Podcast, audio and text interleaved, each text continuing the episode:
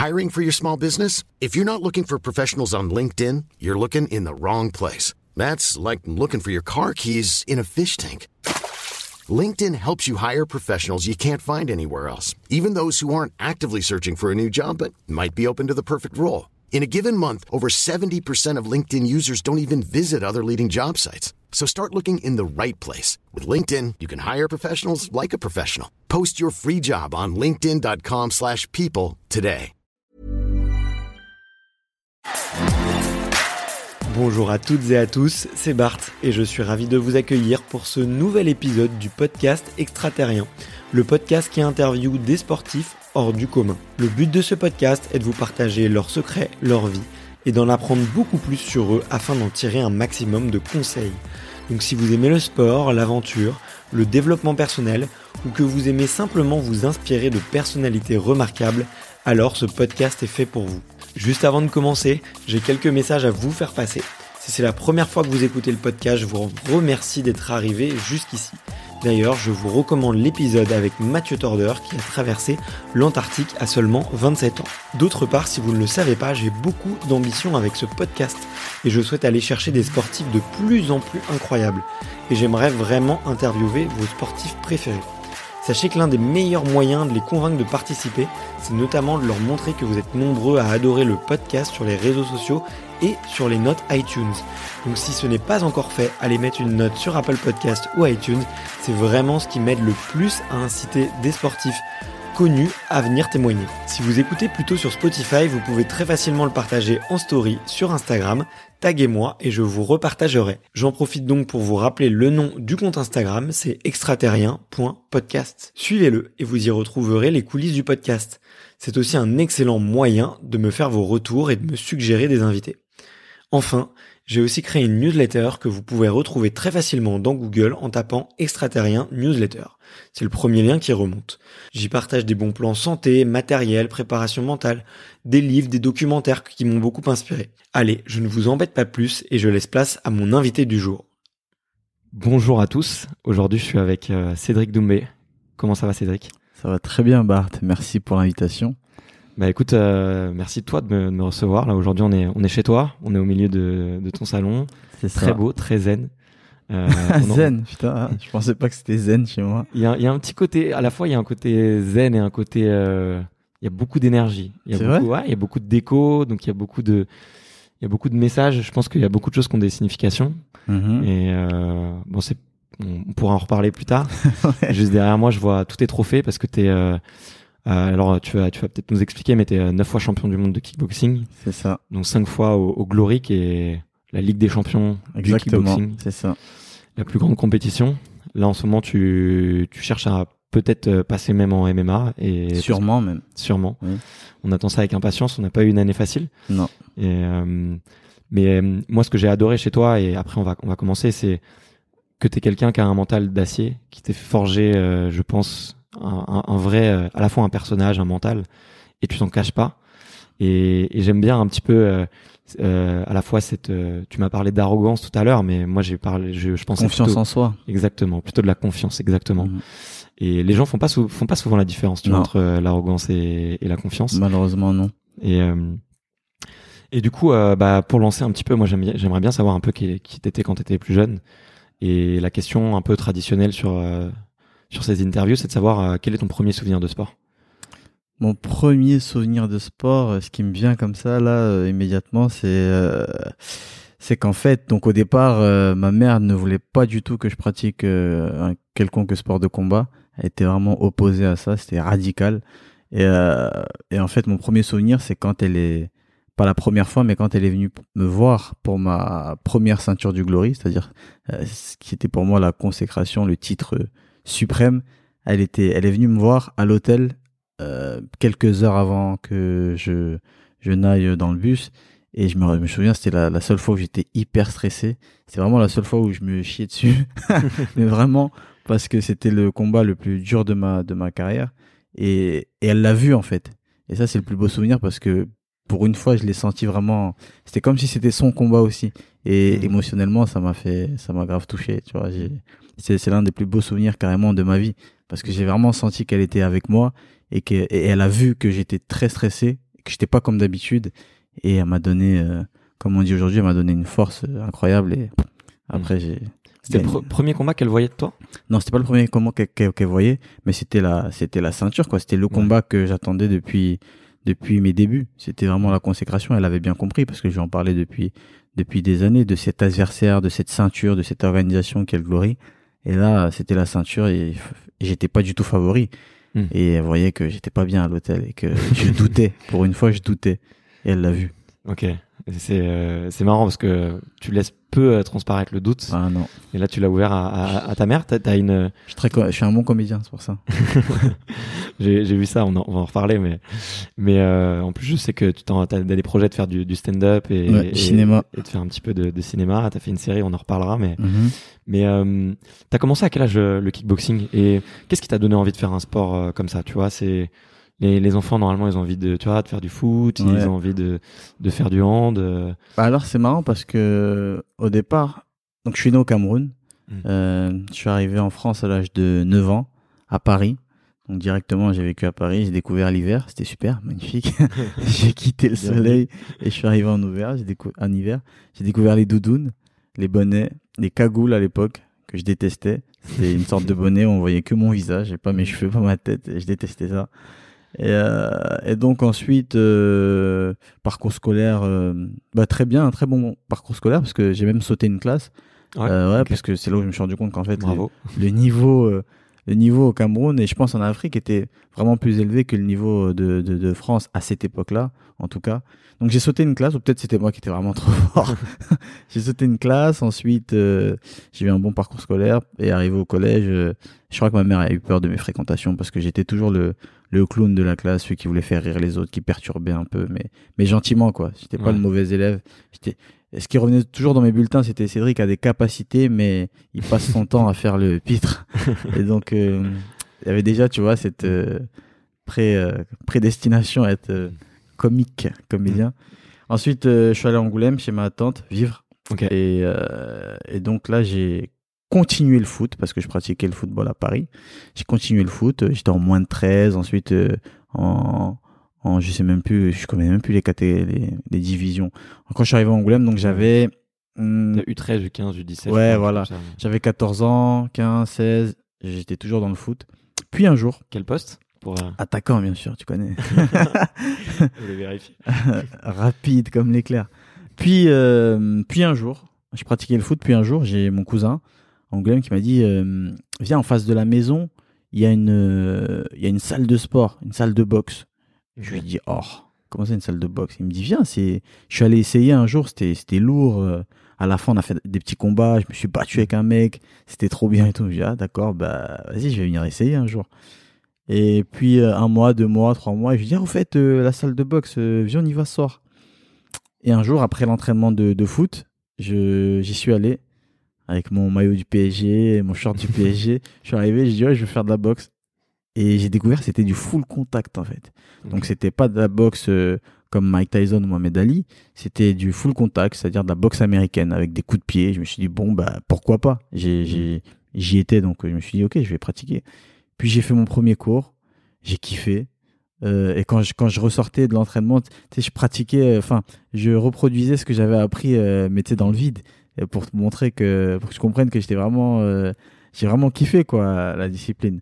Après, sans plus, c'est pas là où je me suis dit, tiens, je vais être champion du monde, non. Et ensuite, j'ai continué le foot. Puis, de temps en temps, je revenais euh, après l'entraînement de foot à la boxe. J'ai fait ça pendant deux, trois, quatre semaines. Puis un jour, l'entraîneur, il me dit, bon, euh, Cédric, les cours d'essai sont terminés. Il serait temps de payer la licence, l'adhésion, tout ça. Et je voulais vraiment continuer.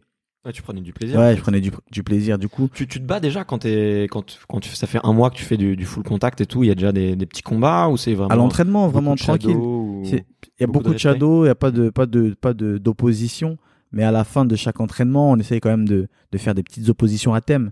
Et c'est ça qui me plaît déjà, tu vois, parce que je me teste avec les mecs, euh, des mecs grands, des mecs plus lourds, des mecs plus jeunes, plus vieux.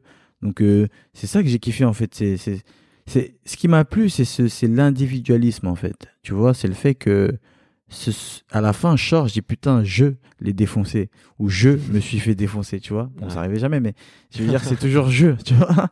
Et euh, c'est ça que je kiffais, tu vois, comparé au foot, ou alors, on- ou tu sais, quand tu, je sais pas moi, quand tu t'es fatigué, tu te reposes, tu te reposes un peu sur, sur, sur tes camarades. Euh, si t'as pas envie, euh, tu peux tricher, tu vois, tu peux faire semblant de courir. Je sais pas, c'est pas vraiment, comment dire, c'est peut-être dénigrant ce que je veux dire, mais c'est pour moi, c'est pas vraiment gratifiant, tu vois, d'être un footballeur parmi tant d'autres. Mm. Alors quand t'es Cristiano Ronaldo, quand t'es Kylian, quand t'es euh, Messi, bah, bien sûr, c'est Mm. terrible parce que t'es t'es le joueur. Mais quand t'es quand je sais- même pas te citer les autres joueurs de l'équipe parce que tu vois c'est juste l'équipe après tu vois il y a, il y a Cristiano et son équipe il y a Ouais. Kylian et son équipe alors que là il y avait Cédric Doumbé c'est tout tu vois et c'est magnifique. Et du coup euh, c'est ça que j'ai kiffé je pense c'est ce côté individuel ce côté euh, je travaille pour moi je quand je charbonne quand je quand je fais une bonne presta c'est moi. Et quand je fais une mauvaise presta bah c'est moi ce qui me permet de bah, de, de, de tout faire pour faire une bonne presta. Donc euh, ensuite, je suis allé voir ma mère, je lui ai dit assieds-toi, faut que je te parle. Je lui dit euh, écoute bien. Je lui Tu lui avais déjà parlé? Non jamais, ah non jamais. La boxe, les darons africaines, tu dis boxe, elle, elle s'imagine euh, Robert De Niro, Bull, euh, le, le nez cassé, les yeux, des trucs. Même ma grand-mère, je lui dis boxe. Pour elle, c'est bagarre à main nue, tu vois. Jamais de la vie. Du coup, je lui dis euh, assieds-toi, faut que je te parle. Déjà, elle se dit c'est bizarre, cet enfant, on m'a jamais parlé, donc qu'est-ce qui lui arrive? Je lui dis faut que je te parle. elle a dû croire que je voulais lui parler de, de, de- de l'école ou de je sais pas quoi. Je lui dis, euh, écoute, euh, en fait, euh, en face de la maison, il y a une salle de boxe. elle s'est levée direct. Elle m'a dit, il n'y a pas de boxe dans cette maison, c'est mort. Je ne veux pas que tu fasses de la boxe, il n'y a pas de boxe. Et moi, j'étais dégoûté. En fait, je suis resté bouche bée. J'étais cloué. Parce qu'en fait, j'avais préparé un de ses discours pour lui vendre le truc. Et j'ai juste dit, il y a une salle de boxe en face de la maison. Elle s'est levée, elle est partie, elle a mis fin à la discussion. Là, j'avais les larmes aux yeux, j'ai envie d'insulter tout le monde, de tout casser. Parce que j'avais tout prévu, tu vois. Et là, pff, elle veut rien savoir. C'est-à-dire, je sais que c'est mort déjà. Tu vois, je Ouais. peux même pas m'expliquer, c'est mort. Wow. Et là, j'étais deg. Du coup, qu'est-ce que j'ai fait? Bah, élève, enfin, élève. Enfant, euh, très poli, très, très, très à l'écoute et qui fait toujours ce qu'on lui dit. J'ai continué d'aller, à la boxe. Et, euh, J'ai failli y croire. J'ai failli croire à ce, ce côté pas rebelle. là, j'ai continué d'aller en, en cachette et j'avais toujours la pression du coach qui disait faut payer. Et, Ouais. euh, et je me suis débrouillé pour avoir, tu sais, à l'époque en, en Charente, on avait des coupons sport qui, qui ont été Mm. offerts, mis en place par Ségolène Royal, qui était à l'époque, euh, comment on appelle ça, la ministre chargée bah, de, de cette Mm. région. Et on avait, euh, elle avait mis en place des coupons sport, c'est-à-dire que chaque euh, foyer, chaque élève euh, au, collège, au lycée, recevait ces, ces coupons là de 25 euros chaque Mm. coupon pour payer une activité sportive. Du coup, j'ai payé avec ça ma ma première adhésion. Merci Ségolène. Merci Ségolène Royal si vous m'entendez. Et euh, et du coup, euh, donc ma mère, elle travaillait à Paris toujours. Elle, elle descendait tous les week-ends à Angoulême. Et, euh, et donc chaque semaine, euh, tous les jours, tous les soirs, elle m'appelait. Elle me dit, t'étais où? Tu faisais quoi? Et moi, donc tantôt je lui disais, j'étais au foot, et tantôt je lui disais, euh, j'étais à la boxe. À chaque fois, elle me disait, je t'ai déjà dit de pas aller à la boxe. Je lui dis, ah, mais je suis allé regarder. Elle me dit, oui, mais tu vas plus là-bas. Je veux pas que tu fasses la boxe. Je lui dis, non, mais t'inquiète, t'inquiète. Donc euh, c'était ça. Lundi, ouais, j'étais au foot. Ouais, j'étais à la boxe, regardez, j'ai fait un peu, mais il y a rien. Et en fait, chaque week-end, elle me voyait. Elle voyait que j'avais rien sur, le- sur le visage. Elle voyait que j'étais pas marqué, que qu'en Ouais. fait, euh, y ça provoquait ça provoquait rien en fait la boxe, tu vois. Ouais. Elle voyait qu'il y avait pas de conséquences euh, parce que je- des fois je disais boxe, foot, boxe, foot. En fait, j'allais à la boxe. Et à un moment, je lui dis ouais, boxe, boxe, boxe. Et en fait, elle s'y est fait. Et elle a pas trop le choix en même temps. Tu vois, j'ai forcé le truc. J'ai Ouais. dit boxe, boxe, boxe. Et un jour, j'ai eu mon premier combat. Euh, Bien sûr, elle est pas venue. C'est à quel âge ton premier combat? Premier combat, c'était un an plus tard, à 17 ans. Ok. Elle est pas venue parce que parce qu'elle voulait pas voir ça. Elle avait peur. Et euh, ma tante est venue. Euh, et ensuite, j'ai eu mon deuxième combat qui était dans la ville, à Angoulême. Et, euh, et ma tante a motivé ma mère, a vraiment tout fait pour qu'elle vienne. Ma mère est venue. Par contre, elle a pas regardé le combat. elle était présente, mais elle a pas regardé. Elle a tourné la tête tout le combat. Elle a regardé que la décision. Elle a crié. Voilà, c'est tout. Et, et c'est parti comme ça. Après, elle, elle venait pas au combat parce que c'était à chaque fois très très loin, tu vois. À Lyon, j'ai boxé à Marseille, j'ai boxé à Lille, j'ai boxé à Strasbourg, Ouais. tu vois. Elle, elle se déplaçait jamais. Et, euh, et tu vois, jusqu'à ce, ce fameux combat où- dont je t'ai parlé. Voilà comment ça a commencé avec la boxe. Sacrée histoire, sacrée histoire. Et euh, un peu sur la vraiment sur la partie de toi, ce que tu ressens sur un sur un ring. T'as parlé un petit peu de de de ce côté un petit peu individuel où t'as tes responsabilités, euh, où il y a y a que toi et ton adversaire et que toi face à toi-même. Et euh, est-ce que tu tu saurais un peu maintenant avec le recul trouver un enfin c'est quoi les, les émotions que t'as sur le ring euh, quand t'es quand t'es un petit gamin? C'est genre t'as peur, t'as t'as tu te sens responsable, tu te sens puissant tu, tu, tu, saurais dire un peu ou euh, euh, tu, vois moi moi je, moi je, me vois à ton âge dire à maman j'ai envie d'essayer et tout. J'y suis allé une fois je me suis pris une patate j'ai dit plus jamais tu vois. Et bon après je suis revenu j'ai fait moi après je me suis mis au rugby tu vois quand j'avais 18 ans et, j'ai mhm. adoré c'était génial. Mais euh, ce qui est pas si différent que la boxe finalement. C'est pas si différent ouais. c'est pas si différent. Et il y a un après, il y a un truc, euh, ouais, c'est, peut-être moins intense, tu vois, au terme, en termes mm, de mm, coups, mm. et puis il y a le, le visage aussi est protégé, tu vois. Parce que quand la tête elle sonne, ça fait, ça fait pas pareil. Mais, euh, mais ouais, moi je voulais te demander, ouais, qu'est-ce c'était quoi les, il y avait le côté individuel qui te plaisait et tout, mais est-ce que tu vois, par rapport au sport de combat en, en, tant que tel, est-ce qu'il y avait un truc qui te faisait kiffer, tu vois, ou euh... Alors clairement, tu vois, c'est une question que je me suis souvent posée.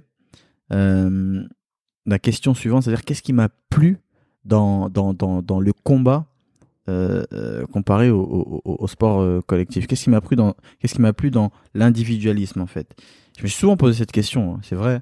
Et avec ma mon mon expertise de psychologue médiocre, médiocre ma petite expertise de, de psychiatre et de psychologue, je me suis je me suis trouvé cette conclusion la suivante. Alors je me suis dit que c'était peut-être, euh, tu vois, que j'avais peut-être euh, cette euh, ce besoin de satisfaction, ce besoin de d'approbation en fait d'autrui.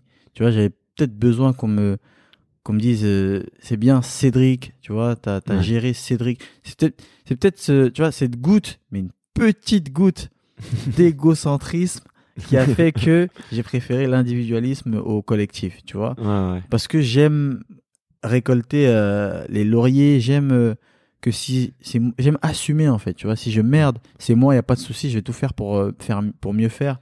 Si je fais bien, si je gère, bah c'est moi. Il y a que moi qu'on qu'on gratifie. Tu vois, et personne d'autre. Tu vois, c'est pas c'est pas le mec il a été remplaçant à la Coupe du Monde et il dit je suis champion du monde. Non, frère, t'es pas champion du monde. Tu vois. Donc c'est c'est peut-être ça, ce côté voilà, c'est ce besoin de satisfaction de de c'est ce besoin de reconnaissance, de, reconnaissance ouais, exactement. Ce besoin de reconnaissance qui a fait que j'ai préféré euh, euh, le sport de combat. Alors bien sûr que je me suis découvert un talent. Si j'étais claqué, j'aurais pas continué. Si je prenais que des patates et que mon nez n'arrêtait pas de saigner, euh, j'aurais arrêté. Mais tu vois, c'est c'est le mix des deux, je pense. Tu vois, le j'ai découvert ce talent, j'aimais ça, tu vois. Et ce besoin, je pense, de, de reconnaissance, tu vois, j'avais besoin de montrer que je que j'étais bon, quoi, que je pouvais faire bien faire les choses. Ensuite, euh, il y a, comment dire, euh, comme j'ai dit, ouais, je me suis découvert euh, un talent, mais je voulais dire, c'est, ce côté, je suis grave compétiteur, tu vois, j'ai un fort caractère. Hmm. Je sais pas si ça se voit ou si on peut le voir comme ça dans, dans les vidéos, dans les interviews, dans, dans, dans le combat. Mais moi, je suis un, un guerrier au sens propre et au sens figuré. Je m'explique. C'est-à-dire que dans le ring, euh, ce que je ressens, bien sûr, avant le combat, c'est je stresse, tu vois. Mais ça, je tu vois, il y a ce côté aussi orgueilleux qui fait que jamais je vais le montrer. Tu verras jamais, tu vois. Moi, quand, quand je dis aux gens que je stresse avant le combat, ils hallucinent parce qu'ils se disent, mais à quel moment tu stresses? Tu vois, dans les vestiaires, tu rigoles, tu fais le con. Et quand tu montes dans le ring, tu danses. Et mm. quand tu es dans le ring, tu mets KO. Enfin, à quel moment tu stresses? Et moi, je leur explique que je stresse 30 minutes avant de monter dans le ring. Je me pose, il y a toutes les questions du monde qui passent par ma tête, tu vois. Est-ce que je me suis bien entraîné? Est-ce que j'ai, la boxe, parfois, ça peut être aléatoire, tu vois. La boxe, c'est pas que tu t'entraînes, t'es bon, c'est bon, tu vas gagner, le meilleur gagne forcément. Non, le meilleur peut perdre. La boxe, il y a ce côté aléatoire, il y a ce côté aussi, tu dois, ce qui fait qu'un champion est un vrai champion, c'est qu'en fait, il y a plein de mecs qui sont bons à la salle. Tu il y a des mecs euh, à l'entraînement, ils sont trop forts, tu vois, ils ont un cardio de fou, ils ont une force de fou, ils gèrent la salle. Mais en compétition, ils flopent. Tu vois, dans tous les sports, c'est comme ça. Il y a toujours des mecs qui sont hyper bons en entraînement, en compétition, ils flopent. Mais ce qui fait la différence avec les champions, mmh. c'est que le champion, il peut être ce qu'il veut à l'entraînement, mais à l'instant T, au moment M, tu vois, à la seconde S, il va être performant, mais il va être au paroxysme de ses, de son de sa performance. C'est ça qui fait un vrai champion. C'est qu'il y a il y a pas de demi-mesure. C'est au moment où on l'attend, il va performer, tu vois. Ouais, bien sûr. Et ça me rappelle un peu l'équipe de France, tu vois. Souvent l'équipe de France dans les matchs euh, amicaux ou dans les, ma- les matchs où il n'y a pas vraiment d'enjeu, ils vont être euh, voilà bof. Mais Mm. dans les grosses rencontres, c'est là où l'équipe de France va vraiment performer. Et c'est ça qui me fait kiffer chez eux. Donc, euh, donc c'est ça en fait. C'est moi mon caractère en fait. Dans le ring, je suis comme ça. Je je stresse pas quand je suis dans le ring. Je suis un je suis un compétiteur, c'est-à-dire je supporte pas la défaite, que ce soit une partie de Uno ou un combat de boxe, je supporte pas la défaite. Toi, tu dois être facile à vivre. Pas du tout. Il y a des gens qui peuvent en juger. euh, là, je déteste perdre. Et tu vois, même si je te le montre Depuis pas. t'es euh, tout petit, tu détestes perdre. Ouais, depuis tout petit, j'ai Ok. j'ai cet esprit de Ça, compétition dans tout, tout, tout, tout, tout. Je déteste perdre. Une partie de cartes, euh, je vais perdre, je vais sourire, on va en faire 10. C'est ce que je te batte autant de fois que tu m'as battu. Et ouais, j'aime pas, tu vois, la console, pareil. Et donc, c'est cet esprit de compétition qui m'a poussé à faire très vite de la compétition, tu Ouais. vois. Je devais en faire même avant un an, mais euh, je me souviens, il y a eu un, un, un intempérie et on n'a pas pu se déplacer pour aller euh, faire cette compétition. Du coup, j'ai fait mon premier combat un an après mes débuts. Mais tu vois, j'ai toujours voulu me tester. Tu vois, je me testais à l'entraînement. Je me suis dit, attends, j'aimerais bien me- euh, me tester avec des mecs qui sont d'une autre ville, tu vois, et ainsi de suite. Tu vois, tu vois toujours plus grand. Et jusqu'à ce que je me dise, en fait, je suis, putain, je suis bon. Tu vois, les gens qui te complimentent, les gens qui te disent, j'ai rarement vu ça, euh, j'ai rarement vu un punch pareil, etc., etc. Et là, je te dis, putain, je peux vraiment faire quelque chose, en fait, euh, Ouais. à l'international, jusqu'à ce que tu te dises, en fait, je peux, je peux être champion du monde, en fait, je peux niquer tout le monde. Et du coup, euh, dans le ring, c'est ça, tu vois, je, je- j'oublie tout.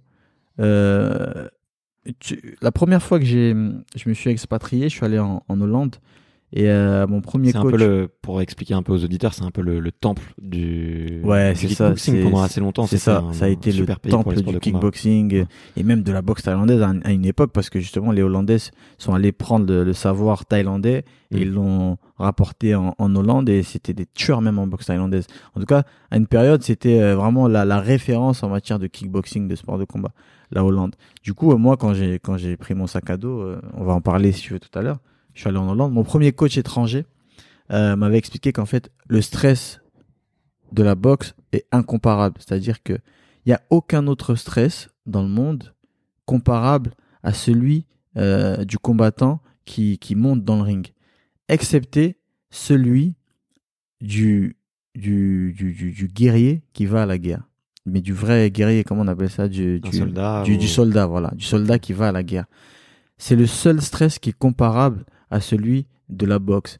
Donc en fait, c'est la peur de la mort en fait. Tu vois, t'as peur de mourir, t'as peur de, tu vois, t'as peur d'être par terre et d'être- d'être blackout. Tu vois, t'as Mm. t'as peur de- de- d'être KO Ah, tu devant. vie, ouais. c'est ça, devant une foule, euh, devant des millions de téléspectateurs. Tu vois. Et moi, on va ajouter, sachant que tu te la, tu te la racontes pendant 2-3 mois et tu dis que tu vas niquer ton adversaire. Tu vois. Donc là, t'as vraiment tout à prouver et t'as tout à perdre. Donc c'est le, c'est un stress de fou. Mm. Tu vois, je sais pas si tu t'imagines, c'est, t'arrives d'un gladiateur en fait. Tu vois, t'arrives Ouais. dans une arène, t'as tout le monde qui t'observe. Allez, c'est parti. Fais-nous rêver. T'as T'as- la pression. voilà, t'as parlé, maintenant assume. Donc tu vois, et moi dans le ring, tu vois, bien sûr que dans les vestiaires, 30 minutes avant, je pense à ça, je dis putain, j'ai trop parlé, je peux pas, je peux pas merder là, je peux pas flopper. Et une fois que je fais mon entrée, En fait, tu te mets tout seul la pression. j'ai tout seul, mais c'est ça qui me permet de performer, je crois bien, tu vois. Des fois, je suis là euh, devant mon téléphone, je lance des pics, ça me fait rire, tu vois, ça me fait rire tout seul. Et après, je me dis, putain, eh gros, t'as intérêt d'assurer parce que là, si tu perds, t'es dans la merde. Et c'est ce côté taquin aussi, tu vois, que j'ai, qui est dans mon sang. Euh, T'as vu, je suis camerounais, nous, on est vachement comme ça. On, Mm. on aime bien la chambrette, euh, tu vois, on se prend pas au sérieux. Et je me ferais chier, tu vois, si c'était euh, si c'était vraiment aussi euh, aussi plat, tu vois, que le meilleur gagne. euh, je me suis Ouais. bien entraîné, on verra bien. c'est Dieu qui donne, etc. Non, tu vois. Moi, si je m'entraîne, en plus, je pense que c'est un peu hypocrite parce que tu t'entraînes pour gagner. Donc, si tu t'entraînes pour gagner, c'est que tu penses que tu seras meilleur que lui. Donc, si tu montes dans le ring, c'est pour le battre. Dis-le, tu vois. Ne dis pas euh, non, ben on verra. non, ben non, tu vois. C'est quand on monte, sinon, change de sport. Donc, euh, tu vois, dans le ring, je suis, je suis comme ça. C'est-à-dire que j'oublie tout. Je kiffe, je kiffe mon instant. J'ai confiance en mes armes. Et en fait, tu vois, depuis tout petit, mais ça c'est véridique, à chaque fois dans les vestiaires, je me dis, mais de toute façon, il peut pas me battre. Tu vois, j'ai un talent de fou. Je suis, je suis trop fort. Je me suis entraîné. J'ai pas négligé un entraînement. En fait, il peut pas me battre. En fait, j'ai tellement confiance en ce que je veux accomplir que je me dis, c'est écrit. C'est-à-dire que je dis, c'est pas possible que, que je floppe à ce moment-là parce que j'ai tout fait, en fait. Et donc, c'est ma destinée de gagner, de gagner et d'atteindre mon but. Euh, si je ne merde pas, tu vois, dans les préparatifs, il n'y a rien qui peut rater. Donc, si je me suis entraîné à 100%, je suis prêt à 100%, j'ai fait tous les entraînements, la diète, elle a été impeccable, euh, je me suis reposé, j'ai tout bien fait, c'est impossible que je perde. Tu vois, c'est impossible. Et quand tu montes comme ça, je te garantis que l'adversaire, il sent l'énergie que tu dégages et le mec, il, se plie, tu vois, il se plie à toi. C'est comme quand on raconte souvent ça, tu sais, t'as as un accrochage sur la route, le mec il te klaxonne, je sais pas quoi, ça s'embrouille, il t'insulte. Et quand tu sors de ta voiture avec une énergie qui est telle que même si tu pèses 20 kilos et que le mec il en fait 100, le mec il va il va fermer sa bouche parce qu'en fait c'est ce que tu dégages en fait tu vois. c'est une assurance une confiance en soi qui fait que tu peux déplacer des montagnes. Ouais. Et euh, tu vois ça je le comprends bien maintenant que tu vois t'es un t'es euh, le champion qui a tout gagné. Mhm. tu vois maintenant que tu as une fois je pense que la première fois que t'es champion tu te dis ok bah maintenant à partir de maintenant c'est moi le meilleur donc je vais tout mettre si je fais tout en place normalement je gagne à chaque fois tu vois. Ouais. mais euh, tout à l'heure t'as pas t'as parlé de ton pro, ton premier ton premier titre mhm. et de ce doute que tu avais avant. Ouais. Tu pensais à quoi à ce moment-là? Ce doute que j'avais, en fait, euh, tu vois. Ce... Tu l'as eu d'autres fois avant, peut-être? Non, jamais. Jamais. En fait, ce qui s'est passé, c'est quoi? J'ai signé pour cette organisation, donc la Ligue des Champions, le Glory. Ensuite, euh, ils croyaient pas du tout en moi, tu vois, parce que tu sais, j'ai toujours été le combattant qui disait euh, je suis le meilleur alors que le meilleur gagne. Ça, c'est ma phrase, c'est mon slogan depuis tout petit, c'est mon slogan. Je suis le meilleur alors que le meilleur gagne. Et avant chaque combat, j'envoyais ça à mes adversaires, je mettais ça sur euh, les réseaux sociaux, Facebook. Je suis le meilleur alors que le meilleur gagne, tu vois. Et, et ça restait. J'arrêtais pas de le répéter, de le répéter, de le répéter. Et ça m'attirait en fait les foudres des des vrais meilleurs qui étaient affirmés, étaient des champions de l'époque qui disaient mais c'est qui ce guignol? Je suis le meilleur, mais t'as fait quoi en fait? T'as rien fait. Tu dis. Et moi je disais je suis le meilleur, je vais tous vous battre j'arrive, je vais tous vous battre. Organisez les combats, j'arrive et je vous fume tous. Je vous mets tous KO. Et les gens, ils, se disaient, mais c'est un fou ce mec, tu vois. Il a rien fait dans le sport et il dit que c'est le meilleur, etc. Et chaque combat, je gagnais, tu vois. À chaque fois que je disais que j'allais mettre KO, je mettais KO. À chaque fois que je disais que j'allais gagner, je gagnais euh, le combat. À chaque fois que je, je, promettais euh, euh, une bonne perf, je faisais, tu vois, je, je ferais une bonne perf. Du coup, euh, tu vois, on prenait toujours pas au sérieux, tu vois, parce qu'on se disait, ouais, mais c'est le mec, il a rien fait. Donc je signe pour Glory. C'était un coup de chance. Je vais te raconter l'anecdote. À chaque fois dans les réseaux, je mettais euh, Glory, hashtag Glory22. À chaque publication, je mettais hashtag Glory22. À cette époque-là, c'était le Glory 6. C'était la sixième édition du Glory. C'était tout récent, tu vois, le Glory. Et quand je voyais ça à la télé, je me disais, putain, Glory, c'est un truc de mm. fou, ça. T'as un jour, j'espère que je boxerai là et tout. Je voyais vraiment, il y avait que des tueurs dans, dans cette organisation. Et moi, j'étais un gamin, euh, je sais plus, j'avais quel âge? J'avais 17 ans, 16, 17 ans. Même mm. pas, non, 18, 18.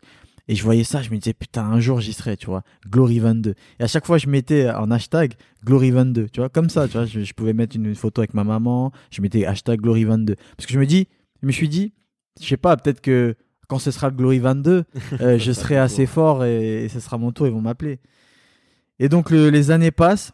Glory 16, 18, 19, et là je me dis putain 22 c'est bientôt, ils m'ont pas appelé, je me dis en même temps euh, il y avait vraiment une, très peu de chances pour qu'il m'appelle et que le hasard fasse bien les choses. Et là, Glory 20, 21, et finalement, Glory 22, pas pour la première fois en France. Et là, je me dis, putain, en plus, c'est pour la première fois en France. Et ils m'ont pas appelé. Je suis deg. mais la coïncidence, quand même, Glory 22 pour la première fois en France. C'est un truc de ouf que ce soit en France pour la première fois. Et à cette époque-là, c'était le champion de l'époque, euh, Karim Gadji, qu'ils avaient appelé, ce qui est logique, hein. C'est, le français de l'époque, euh, champion, qui avait tout prouvé, etc. Et euh, je me suis dit, putain, merde, bah peut-être, euh, puis je vais changer mon, mon hashtag, peut-être, euh, je sais pas, moi, Glory 30, tu vois, peut-être qu'ils vont m'appeler. Et, et un jour, je suis aux toilettes, je sors, je me lave les mains, tac, enfin là, je suis obligé de dire que je me lave les mains, sinon ça fait bizarre. Donc je me lave les mains et mon téléphone sonne, j'ai les mains mouillées, je me rappelle, du coup, je, à cette époque, c'était un agent qui m'avait un peu pris la tête, à qui je parlais plus, tu vois, qui m'avait manqué de respect et, et je voulais plus euh, lui parler. Et je vois le téléphone qui sonne. Et tu sais, j'ai pas envie de répondre. J'ai dit, vas-y, mais lui, j'ai pas envie de lui parler, tu vois. Je lui, je lui ai dit euh, d'aller se faire foutre gentiment euh, à une époque. Donc là, je sais pas pourquoi il m'appelle. Donc je vas-y, tu sais quoi, je m'essuie les mains, je me sèche les mains vraiment lentement, la flemme et tout. Je prends mon téléphone, allô? Oui, allô Cédric, comment tu vas? J'ai dit, Ça va. Euh, alors j'ai eu, euh, j'ai essayé de te joindre, j'avais pas ton numéro, euh, t'as changé de numéro. Bon, bref, sans passer par quatre chemins, est-ce que ça t'intéresse de boxer au Glory 22 Wouah Et là, je me dis quoi? Mais non. Et là, je lui dis ouais, ouais. pourquoi? Pour- Ouais, ouais, pourquoi? Ah, parce que Karim est blessé et du coup on cherche un remplacement, un remplaçant. Putain, je dis ouais, bah vas-y, euh, ouais, je suis chaud. hein. Ok, écoute, je te recontacte, euh, tu m'envoies ton mail par SMS, je t'envoie tous les tous les documents à remplir et on fait ça. C'est bon, t'as quel poids là? Bah, Je suis au poids. Ok, vas-y, bah, on, se recon- on reste en contact. Ok, merci. Tac, je raccroche. oh là là. Et là, j'appelle ma mère. Je dis, waouh, je vais boxer au Glory. C'est un truc de fou. Et du coup, euh, du coup, j'ai signé au Glory. J'accélère. J'ai fait mon premier combat au Glory, etc. Euh, ensuite, c'était pas un contrat. Tu vois, Ouais. c'était un remplacement. Donc, j'avais pas signé avec le Glory. J'ai signé pour un one shot. Euh, du coup, après, il me rappelle pas pour le suivant, pour le suivant. Et un jour, Glory à Paris encore. Tu vois, c'était le Glory, je crois, c'était Glory 28 à Paris. Et là, euh, on m'appelle, cette fois-ci pour signer un contrat de deux ans, tu vois. Ouais. Et euh, à cette époque, j'ai combattu Murtel Grenard, qui était le numéro 2 de, de, de- au, au classement. Donc pour te dire, ils n'avaient pas confiance en moi, c'est-à-dire qu'ils me prenaient pas au sérieux. Ils ont mis euh, cette personne-là, ce numéro 2 euh, mondial, face à moi, euh, à Paris, en fait, pour qu'il gagne, tu vois, pour que pour qu'il brille à Paris. Tu vois, ils, ils voulaient le faire Le monter, en fait. En face, Exactement, tu vois. Pardon. Et, et du coup, moi, à cette époque-là, je savais pas. Moi, j'étais juste content de qu'ils m'appellent pour signer un contrat. C'était lourd. Mais ils m'ont mis ce numéro 2. Du coup, tu vois, il faut savoir que moi, j'ai jamais vraiment eu de coach, tu vois, à part mon formateur du début, euh, qui était à la salle en face de chez moi. Ensuite, quand il a arrêté pour raison personnelle, j'étais là, je vagabondais, je m'entraînais un peu tout seul, tu vois. Et, euh, donc, euh, donc j'ai, je suis allé à Sainte. Sainte, c'est une petite ville à côté, en, à- en Charente-Maritime. Euh, je suis allé à Sainte chez mon ami Brahim Anafi qui a, qui a une salle de boxe qui est toujours d'actualité là aujourd'hui. Et euh, je lui ai demandé son aide. Je lui ai dit écoute, faut qu'on s'entraîne, euh, comment on peut faire? J'ai le glory, etc. Je veux que tu sois là avec moi, que tu m'accompagnes. Du coup, euh, chaque semaine, je faisais ça des allers-retours. Je faisais Angoulême-Sainte, Sainte, ça faisait quoi? 45, 50 minutes de route. Euh, tous les matins, je faisais ça, tu vois. Et j'allais m'entraîner avec Brahim, on s'entraînait, on faisait des préparations, des escaliers, des trucs, je me préparais à fond. Euh, je contactais les médias par moi-même, France 3 euh, régional, Poitou-Charentes. Je contacte, je me débrouillais tout seul en fait, tu vois. Et hum, finalement, j'ai fait ce combat et j'ai gagné. C'était à Paris, ma mère était là, ma grand-mère, tout le monde. J'ai fait ce combat à Paris, j'ai gagné, tu vois, j'ai gagné au point, j'ai fait un super combat, j'ai, je l'ai chambré, je l'ai, tu vois, j'ai vraiment, j'ai vraiment surclassé, tu vois. Et euh, tout le monde était surpris. Les gens ils disaient putain, ce mec-là, c'est vraiment un fou, tu vois. il dit des trucs et il fait ce qu'il dit. C'est à ce moment-là que tu t'es fait un peu euh, vraiment remarquer? C'est à ce moment-là, ouais. C'est parce que le mec, euh, il l'avait toujours dit. Et là, il est en train de surpasser tout le monde. euh, Il est en train de faire euh, ce qu'il disait, en fait, tu vois. On croyait pas avant. On pensait que c'était un guignol qui disait je suis le meilleur que le meilleur gagne. Et là, il est en train de battre, en fait, tu vois, les mecs, petit à petit. Et on sait pas où il s'entraîne, on sait pas ce qu'il fait, mais en tout cas, il gagne. Il fait, il est toujours au rendez-vous. Puis, donc, pour revenir à la question initiale, j'arrive à ce, à ce fameux Nicky Olsken. Invaincu depuis 6 ans, invaincu en 12 combats, invaincu au Glory, dans cette Ligue des Champions, invaincu. Personne n'a jamais réussi à le battre. Euh, euh, le numéro 2 s'y est frotté trois fois et euh, a pêché trois fois. Et puis, on m'appelle un jour, on me dit écoute, vu que tu as battu Murtel, qui est le numéro 2, là, on va organiser un gros événement en Allemagne avec Bader Hari, que tu dois connaître, qui est le poids lourd hyper connu marocain, qui est, Mhm. qui est une légende dans le kickboxing. On va organiser un combat avec, euh, entre Bader Hari et Rico Verhoeven, qui est la star hollandaise du kickboxing. Et euh, en co-main event, on va mettre Nicky Olsken face à toi, étant donné que tu as battu le numéro 2. Donc logiquement, ce sera un championnat du monde. Donc Nicky Olsken va défendre sa ceinture face à toi. Est-ce que ça te dit? Moi je dis, mais bien sûr que ça me dit. tu vois, j'en rêvais moi de combattre ce Nicky Olsken. Et quand je regardais le Glory 6, je t'en parlais tout à l'heure à l'époque, je me disais, putain, il est vraiment fort ce Nicky. Je voyais, il avait combattu Karim Gaji justement, qu'il a mis KO, qu'il a, qui- tu vois, il l'a mis en sang, il l'a mis KO. Et là, je me disais, putain, Nicky Olsken, j'espère que quand je combattrai au Glory, il y sera plus parce que c'était trop fort ce mec, tu vois. Déjà, tu vois, à l'époque, c'était, je l'en, euh, pas je l'enviais, mais je, je l'admirais. Tu vois, Mhm. c'est-à-dire pour moi, c'était un tueur déjà à l'époque. Et je me disais, j'espère qu'il sera plus là moi quand je vais arriver dans le circuit. Et il était encore là, on m'appelle pour le combattre. Je me dis putain. Tu sais, sur le coup, je suis content. Je dis ouais, lourd, etc. Quand je vais annoncer ça, les gens ils vont être comme des oufs. Et quand je raccroche, je me dis putain, Nicky Olsken, ça va être chaud, frère. Et moi, je m'entraîne tout seul. Je suis là, je suis en galère. Et là, il y a Nicky Olsken que je dois combattre. Le mec qui est juste invaincu, le mec imbattable.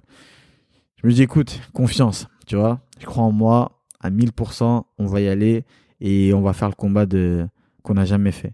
Du coup, euh, pareil, je m'expatrie, je fais la rencontre d'un coach en Belgique. euh, euh, je vais en Belgique, tu vois. J'ai d'ailleurs vécu en Belgique pendant un an.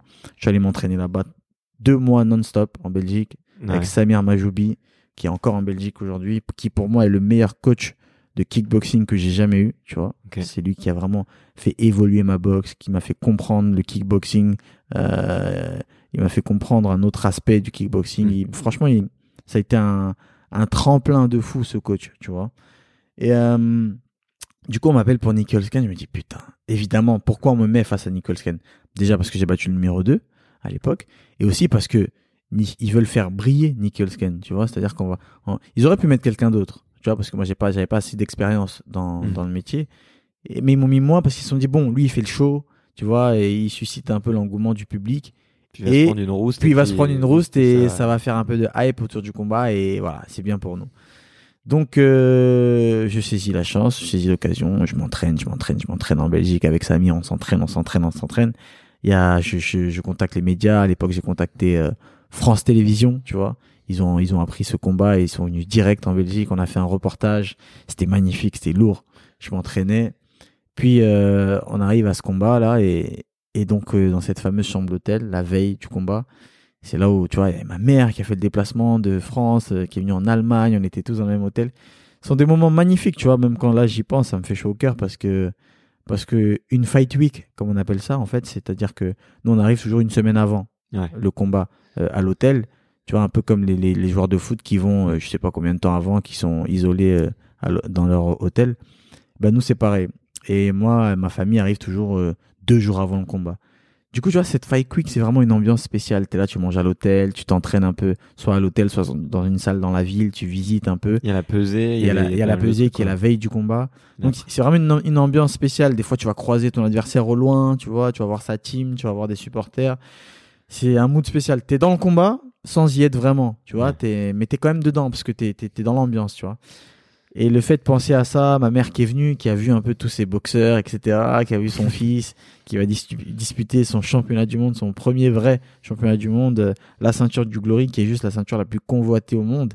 Et tu vois, de voir tous ces gens là, tous ces journalistes autour de moi euh, et qui disent ah c'est votre fils, euh, ah bravo, très très bien et tout. tu sais, elle était fière et moi ça me faisait kiffer, tu vois, de la rendre fière. C'est juste, tu vois, je pense que c'est le but de, c'est l'objectif de chaque fils, tu vois, de chaque enfant, de rendre fier ses parents. Et là, en l'occurrence, euh, vu que j'ai que ma mère, et moi c'est un kiff pour moi de la rendre fière, de la voir là, de voir les gens qui la félicitent. Elle savait même pas pourquoi, tu vois, juste parce que je suis son fils, on la félicite. Et euh, alors qu'à la base, quand je la regarde, je dis, Hey, tu voulais pas que je boxe, donc reste tranquille. Tu voulais pas que je pratique ça à la base. Du coup, c'est c'est c'est une anecdote qui me fait kiffer. Et donc, quand elle est venue à la chambre d'hôtel, elle voyait dans mes yeux, tu vois. Je lui ai dit, je, je- je me souviens, je lui ai dit, ouais, ça va être chaud. Elle a vu, elle m'a dit, mais je t'ai jamais vu comme ça, c'est bizarre. euh, T'inquiète, euh, ça va le faire. Je dis, ouais, mais là, il est vraiment très très fort. Elle me dit, mais comment ça Qu'est-ce qui va se passer? Je lui dis, non, mais je vais, je vais y aller, tu vois, mais, mais il est vraiment fort, tu vois. C'est pas, c'est pas comme les autres où Mm. je me la racontais. Non, là, c'est le mec qui est invaincu, tu vois. Donc, euh, je vais y aller, mais elle dit, t'inquiète, ça va le faire, ça va le faire. Elle m'a encouragé, elle m'a fait un câlin, elle m'a dit, t'inquiète pas, on est là. Courage, champion.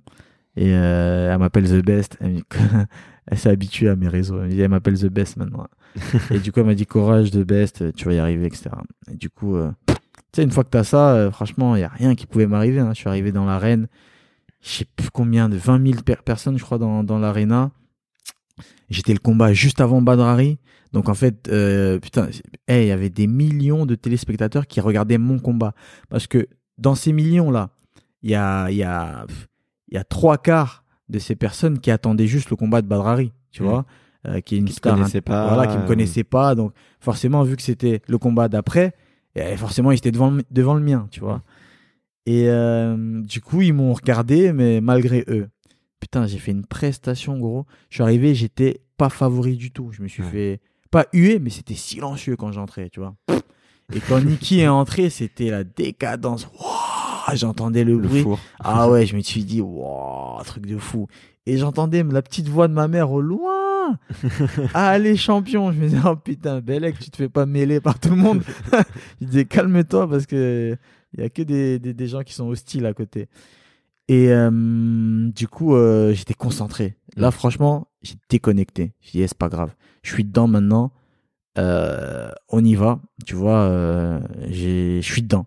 Tu vois, je peux pas faire marche arrière. Donc, soit tu donnes tout, soit tu rentres chez toi. Tu vois, je me suis dit, je vais tout donner. Soit tu donnes tout. À la fin, tu te retrouves par terre. Mais comment tu peux t'en vouloir? T'as tout donné. Tu vois, t'as as tout fait. Tu veux dire, tu peux pas te dire, putain, mais c'est peut-être parce que j'ai loupé cet entraînement. Non, t'as tout fait. Tu t'es entraîné, t'as fait tous les entraînements. Tout a été mis en place pour que tu sois au top de ta forme. Tu vois?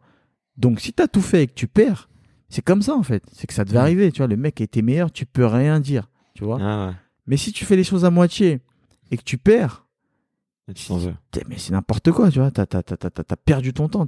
Fais pas ce sport. Fais, fais pas tout court, tu vois. Que ce soit dans n'importe quel domaine, tu vois, dans l'entrepreneuriat, dans, dans les études, dans le sport, euh, dans la vie de couple, tu vois, dans la vie euh, familiale. Si tu fais pas les choses à fond, si tu mets pas toutes les chances de ton côté et que ça foire, mais tu, tu, tu sais même pas ce qui s'est passé en fait, tu vois, tu peux même pas dire en fait, parce que t'as pas fait les choses convenablement.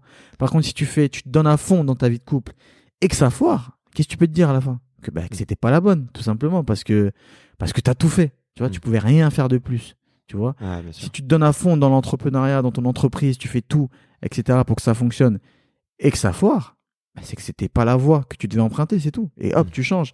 Et au d'un moment, à force de bien faire les choses, eh ben, je te garantis que tu vas trouver ta voie et que tu vas, arriver à un moment où tu vas, tu vas te dire, ah, ça, c'est fait pour moi parce que regarde, tu vois, j'excelle dans ce domaine-là parce que à chaque fois, tu te donnes à fond, tu vois, sans regret.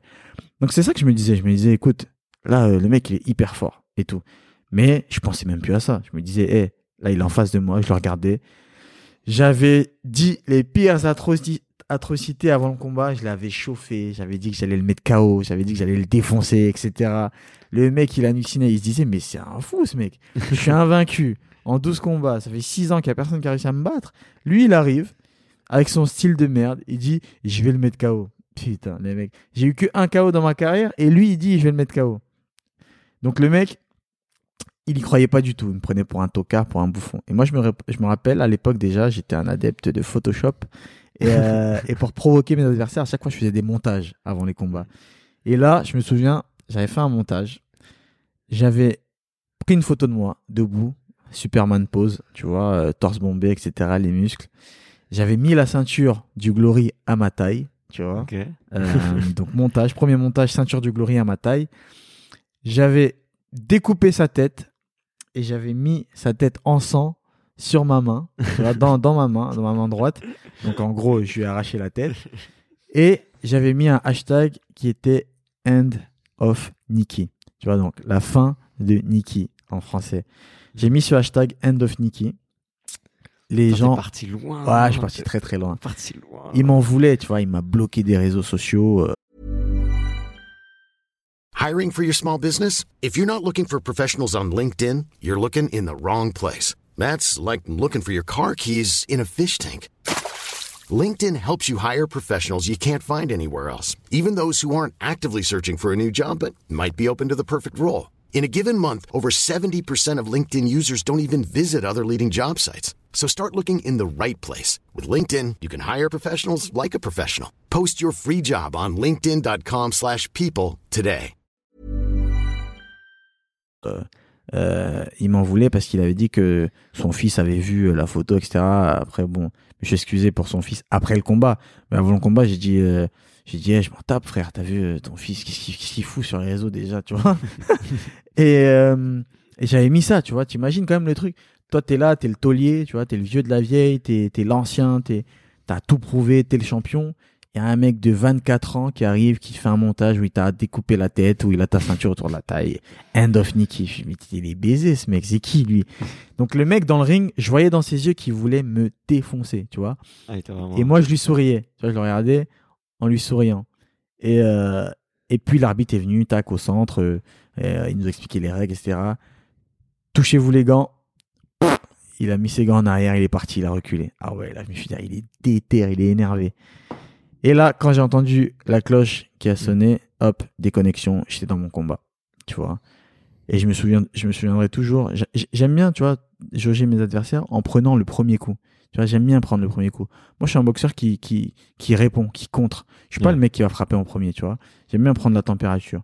Et du coup, là, j'attendais, j'attendais, j'attendais, boum, je prends le premier coup. Et là, je me dis, putain, il est rapide. Tu vois, parce que j'ai vraiment pas réussi à l'esquiver, celui-là. Et là, j'ai pris le premier jab du gauche. Je me dit, putain, il est rapide. Et c'est là où je me suis dit, putain, ça va être dur. C'est parti. et là, je me suis dit, c'est parti, on y va. Et je pensais plus à rien. Tu vois, donc, premier round, j'ai fait mon premier round. C'était, c'était bien, moyen, tu vois. Deuxième round, c'était magnifique. Troisième round, je m'envolais. Quatrième mm. round, j'étais en train de le surclasser. À chaque round, je me disais, putain, c'est un truc de fou. Je jouais avec lui, j'esquivais les coups, je marquais mes points. Ma boxe, elle était vraiment incroyable parce que c'était pas du tout la, la manière de boxer que j'avais avant. Mais là, j'ai vraiment fait le combat parfait. Pour moi, c'était le combat le plus parfait de ma carrière, tu vois. Parce que j'étais pas très, sais, j'étais pas entraîné, mais j'entraînais un peu tout seul en Belgique, tu vois, à, à, mm. à, moitié, tu vois, une partie avec euh, Samir qui était le soir, et tout seul le matin, j'allais courir, je faisais mes entraînements tout seul. Et là, j'ai vraiment fait un combat parfait, tu vois, alors qu'à l'époque, j'avais pas la nutrition, j'avais pas tous ces aspects-là, tu vois, j'avais pas d'ostéopathe, j'avais pas les structures que j'ai, la structure que j'ai aujourd'hui. Et j'ai fait un combat parfait, tu vois je l'ai surclassé, tu vois. Je, le mettais dans le vent, je jouais, je regardais la caméra, il, me mettait un coup, il, se loupait, ça me touchait les fesses, et je me grattais les fesses en disant Ah, ça fait mal. et les gens, et le public étaient subjugués, tu vois. Je Au début, il n'y avait aucun bruit pour moi, et à chaque round, j'attendais les acclamations euh, du public en ma faveur. Et du coup, je me régalais en fait. Il faut savoir que moi, dans le combat, quand je m'amuse, quand je ris, c'est là où je kiffe mon combat. Parce que je sais que l'adversaire est déstabilisé et moi, je suis en train de m'envoler. Au final, je suis le cinquième round, c'était difficile physiquement. Euh, mais quand même, je suis là, tu vois, je, je nargue, je fanfaronne. Et je me souviendrai toujours, hein, quand, quand tu regardes le combat sur YouTube, tu entends les commentateurs, au début, ils se disent, euh, bah, Niki, Niki, Niki, Niki, Niki, deuxième round, Niki, Niki, troisième round. Ah, Cédric, il est pas moi, quatrième round. Putain, mais là, Cédric, euh, cinquième round. Ah, on sait pas qui a gagné, c'est difficile parce que là, Cédric, il a vraiment. Et hop, le, le, le speaker annonce euh, que Cédric Doumbé est le nouveau champion du Glory. Et là, c'est un truc de fou, gros. Ce qui se passe dans ma tête à ce moment-là, je me dis. Ta vie, elle a changé après ce moment-là Ouais, clairement, clairement, clairement, clairement. Là, c'était la confirmation. C'est-à-dire que, tu sais, il faut savoir que moi, en plus, tu sais, je suis très fanfaron. Donc, euh, qui dit fanfaron, dit détracteur. Tu vois, donc mm. les détracteurs sur les réseaux, c'était un truc de fou. J'en ai beaucoup, ouais. J'en ai des tonnes, tu vois. Plus avant qu'aujourd'hui. Parce qu'aujourd'hui, j'ai confirmé. Tout ce que je dis, je le fais. Donc, euh, tu peux pas être détracteur. C'est juste toi t'aimes, toi t'aimes pas. Tu vois, mais tu peux pas nier que je suis le meilleur. Mais avant, à l'époque, je disais, mais t'es qui, toi, frère? Tu vas battre qui? Le mec, il est invaincu. Voilà, ouais. Et donc, il faut savoir que moi, dans ma tête, j'avais des tonnes de détracteurs. Et, et, et quand j'ai gagné, c'était un truc de fou pour moi. Devant ma mère, c'était la consécration. C'est-à-dire que cette ceinture dont je lui parlais depuis des années, cette ceinture euh, que euh, dont je parlais aux gens, au public, à mes fans depuis des années, elle était enfin autour de ma taille. Et là, j'y croyais pas, j'avais l'impression de rêver. Tu vois, vraiment, j'y croyais pas. Je me souviens avec mon pote euh, euh, qui s'appelle Abdella, qui me suit maintenant depuis des années. on se regardait, on se disait putain, eh, on l'a fait, gros. Tu vois on l'a fait, on a la ceinture du Glory. Et je sais pas si tu te rends compte, frère. C'est comme, c'est comme quand la France a battu le Brésil à la Coupe du Monde, tu vois. Mmh la France qui va le Brésil, tu te dis mais c'est une dinguerie, tu vois. Mm. C'est comme quand Zizou il tente une panenka euh, contre l'Italie euh, euh, dans un penalty à la finale de la Coupe du Monde. Tu te dis mais c'est pas possible ce qui s'est passé, c'est un truc de ouf. Et moi j'y croyais pas, tu sais, j'allais. Moi mon rituel après chaque combat, je prends mes amis, je prends ma mère, ma soeur, on va tous dans ma chambre d'hôtel et on commande un McDo, tu vois. et là, on était, ou des pizzas. Et là, on était dans ma chambre d'hôtel, McDo, on mangeait. Et là, genre, tu sais, t'as des douleurs aux cuisses, t'as des douleurs à la cheville, euh, t'as un, as un coca. Mais ce sont des douleurs que tu kiffes parce que t'as gagné, en fait. et je regardais ma mère comme ça, je mangeais mon burger, je regardais, je dis, putain, j'ai réussi. Et là, elle me regardait, elle me dit, ah, je suis fier de toi. tu vois? Et je me suis dit, putain, là, je t'en reparle, ça fait longtemps que j'en ai pas parlé, mais ça me fait kiffer de fou parce que. Ça se voit, Tout ça, c'est le travail, en fait, tu vois. Et je suis content. Et c'est pour ça que, des fois, quand l'entraînement, c'est hyper dur, tu vois. C'est le, je pense la boxe, c'est le sport le plus dur au monde. Hmm. Parce qu'il y a tellement de sacrifices pour, euh, pour si peu, au final, au début. Euh, et quand je repense aux entraînements qui sont difficiles, tu sais, je pense juste à ces instants-là, tu vois. Et je me dis, putain, tu vois, pour revivre ça, il y a pas de souci, je suis prêt à souffrir encore longtemps, tu vois. C'est quoi les sacrifices que tu dois Euh, faire J'imagine que tu as la diète, mais il y a aussi peut-être euh, Et encore, ça, ce sont la des, solitude. ça, ce sont des, voilà, ça, ce sont des sacrifices vraiment très directs, hein. La diète, bien sûr que c'est dur, mais c'est, voilà, c'est, tu l'as fait et puis ça passe. Non, je te parle vraiment de gros sacrifices, tu vois. Si, si t'as une femme, si t'as, si t'as des enfants, c'est encore plus dur. Là, je vais parler à mon échelle. Euh, on va dire, euh, t'as une chérie, euh, c'est, tu mets ta vie entre parenthèses, tu vois. Quand tu prépares un combat de, de boxe, un championnat du monde, qui plus est, tu mets vraiment ta vie entre parenthèses. C'est-à-dire que tu vis boxe.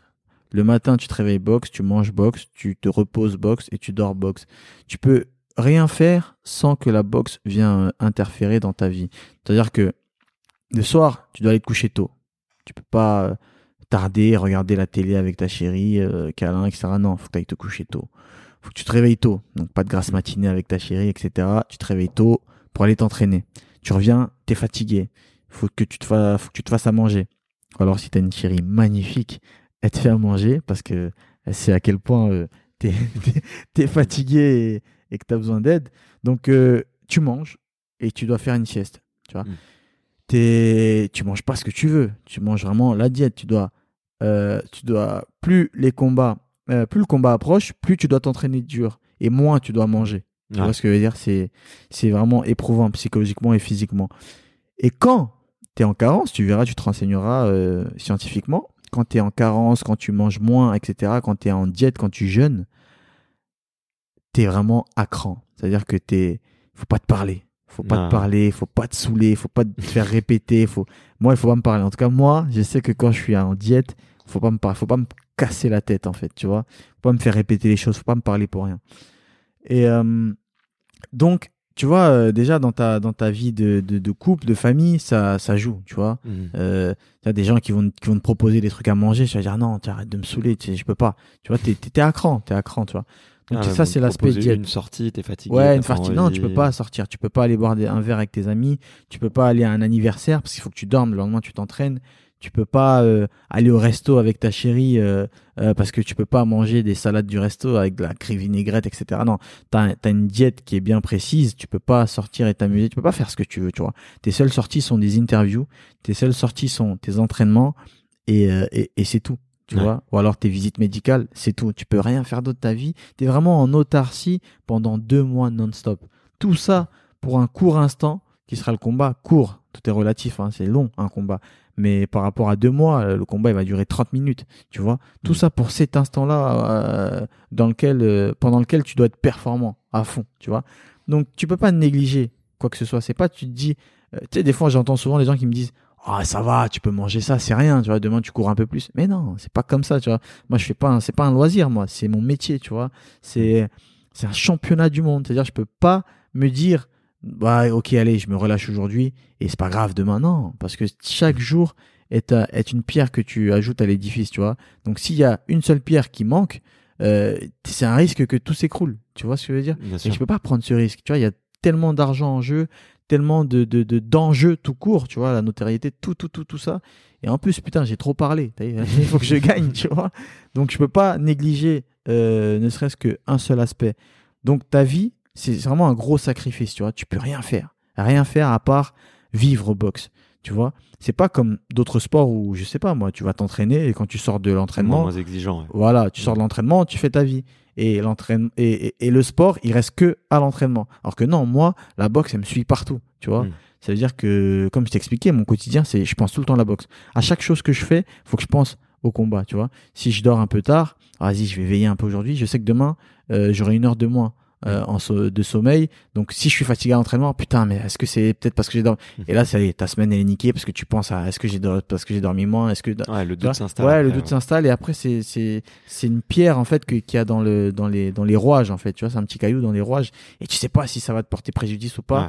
Et si tu perds, voilà, tu vas penser à cette cette nuit que t'as pas que t'as pas faite, tu vois, et, et c'est relou. Alors que si tu fais tout tout tout tout tout comme il faut, t'es exigeant avec toi-même et bah après t'as plus de doute et c'est là où t'as la force en fait, t'es galvanisé, tu sais que tu peux déplacer des montagnes. Ouais. Et, et et moi c'est ça, tu vois, c'est ce sport-là qui a fait en sorte que je sois aussi exigeant avec moi-même. Tu vois, je te disais tout à l'heure que je suis quelqu'un qui a beaucoup de caractère, quelqu'un qui est très dur, très orgueilleux et qui est très exigeant avec euh, lui-même. Et je pense que c'est à cause, c'est grâce à la boxe que, que, que je suis comme ça, tu vois. Je, tu sais, je suis rigou- rigoureux, je suis très exigeant avec moi-même. Je, je me, je me, je me tolère pas l'erreur, tu vois. Mm. Et forcément, ça, ça, je calque ce, cette exigence euh, euh, sur euh, les gens qui m'entourent, tu vois, mes amis, etc. Moi, en amitié, t'as pas le droit à l'erreur, tu vois. Je peux pardonner parce que ça arrive à tout le monde de merder, mais il faut pas déconner, tu vois. Donc, je suis très exigeant, t'as vu. je, même en couple, c'est pareil. Mm. Tu peux merder une fois, mais il faut pas déconner non plus, tu vois. Euh, C'est-à-dire que, voilà, c'est ça. C'est voilà pourquoi je j'ai développé cette force de caractère. Ok. Et euh, qu'est-ce que tu te dis dans les moments où ça a l'air très simple, tu vois, là, euh, tel que tu le dis, genre, c'est bon, je me prive de ça, je fais tel sacrifice, je mets ça en place, je suis exigeant avec moi-même. Il y a toujours des moments où, tu sais, c'est dur, quoi. Il y a toujours des moments où tu te dis, putain, là, là, j'ai vraiment pas envie, là, j'ai vraiment envie d'aller d'aller voir, euh, je sais pas, ma cousine, ma pote, euh, pour juste me détendre parce que j'en peux plus. Là, je pense à deux moments. Alors, deux moments, parce que dès que tu m'as dit, il y a des vraiment des moments où et là, t'as soupiré, j'ai dit, ah putain, je vois exactement ce que tu veux dire. Moi, euh, ça m'est arrivé lors de mon. Je crois que t'es gourmand en plus, toi. Ah, de ouf. c'est ce que j'allais dire. En Moi, plus, si tu craques après un combat, c'est genre, euh, c'est genre McDo, c'est que. Ah oui, non, moi, je suis un mec, euh, la bouffe, c'est la vie, tu vois. Mm. Je préfère la bouffe à ma famille. Ouais, pour pas manger un McDo après, il y a mieux. y a mieux, il y a mieux. Ouais, il y a mieux, mais non, moi, il me faut une pizza ou un McDo, tu vois. En plus, c'est même pas tant le Ouais, McDo, c'est le moment partagé avec, la, avec, euh, avec mes potes et ma famille. Tu vois, il y a des mecs, euh, après le, après le combat, ils vont aller en boîte avec, Mhm. avec des potes pour fêter la victoire. Moi, je fête la victoire avec mes amis et ma famille autour d'un repas, que ce soit dans ma chambre ou au, au lobby, tu vois, à la réception de l'hôtel. euh, au- Tu sais, mais c'est vraiment ce moment où on est là et on kiffe le ensemble, tu vois. après. Voilà. Moi, les boîtes, tout ça, les soirées, ça c'est pas mon délire. Je me sens pas à l'aise, tu vois. Et donc, euh, euh, donc on parlait, ouais, il y a un moment où je me dis, euh, putain, j'en ai marre. Donc, la diète, c'est vraiment le main sujet, sujet principal. Moi, la, la main difficulté pour moi, c'est la diète parce que je suis un gourmand, j'adore manger, etc. La bouffe, c'est toute ma vie. Et Tu surmontes, tu surmontes comment? C'est, euh, tu te fais un programme et tu réfléchis. Ouais, j'ai un, pro- programme, Mm. tu vois. Moi, j'aime, je suis très, euh, comment on appelle ça? Euh, Tu sais, très cartésien. Moi, tu me dis, euh, fais A, je fais A. Tu vois, je suis très militaire. Tu vois, euh, j'aime pas les. Tu vois, au début, j'avais une diète qui disait, tu manges euh, 100 grammes de, de féculents, euh, euh, 200 grammes de protéines, etc. Et tu sais, je suis là, je dis, attends, mes protéines, du coup, je prends quoi? Est-ce que si je prends du poisson, est-ce que. Et après, Ouais. j'avais dit à ma diététicienne à l'époque, écoute, dis-moi ce que je mange. 100 grammes de riz, je mets du riz. 100 grammes de poisson, je mets du poisson. Saumon, tac, tac, tac. Tu sais, euh, tu me dis ce que je fais, je le fais, tu vois. Je suis très militaire, tu vois, parce Ouais. que pour moi, la rigueur, Fallait pas de, voilà. d'interprétation. Ouais, euh, non, la rigueur pour moi c'est très important. Ça a toujours été comme ça à l'ancienne, tu vois. Les valeurs archaïques, tu vois. La rigueur, ça a toujours été comme ça à l'ancienne, avec nos parents, euh, même dans l'éducation euh, nationale à l'époque, ça a toujours été la rigueur, tu vois. L'uniforme, les profs qui sont très stricts, et ça, et c'est ça qui marche. Aujourd'hui, on est, on est trop laxiste, tu vois. Et c'est avec cette, euh, ce relâchement, euh, ça, ouvre les portes à n'importe quoi, tu vois. Le relâchement, il est permis que dans l'art. tu vois, c'est là où c'est dans l'art que tu peux laisser libre cours à ton imagination. Mais dans tout le reste des choses, dans le reste des choses, tu dois être très rigoureux. Donc, pour revenir à la diète, il y a des moments où, un mois avant le combat, ça commence à être très très dur euh, psychologiquement.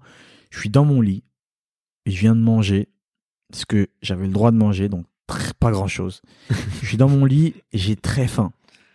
J'ai envie de manger et va t'endormir quand t'as la dalle. Impossible. ah, dur. Donc t'es là, t'as les yeux ouverts, tu regardes le plafond. Surtout que je me suis entraîné, enfin je reviens, ça fait deux heures que j'ai fini de m'entraîner. Donc tu sais, quand ton corps sort de l'entraînement, t'as pas vraiment sommeil, tu vois. Mm.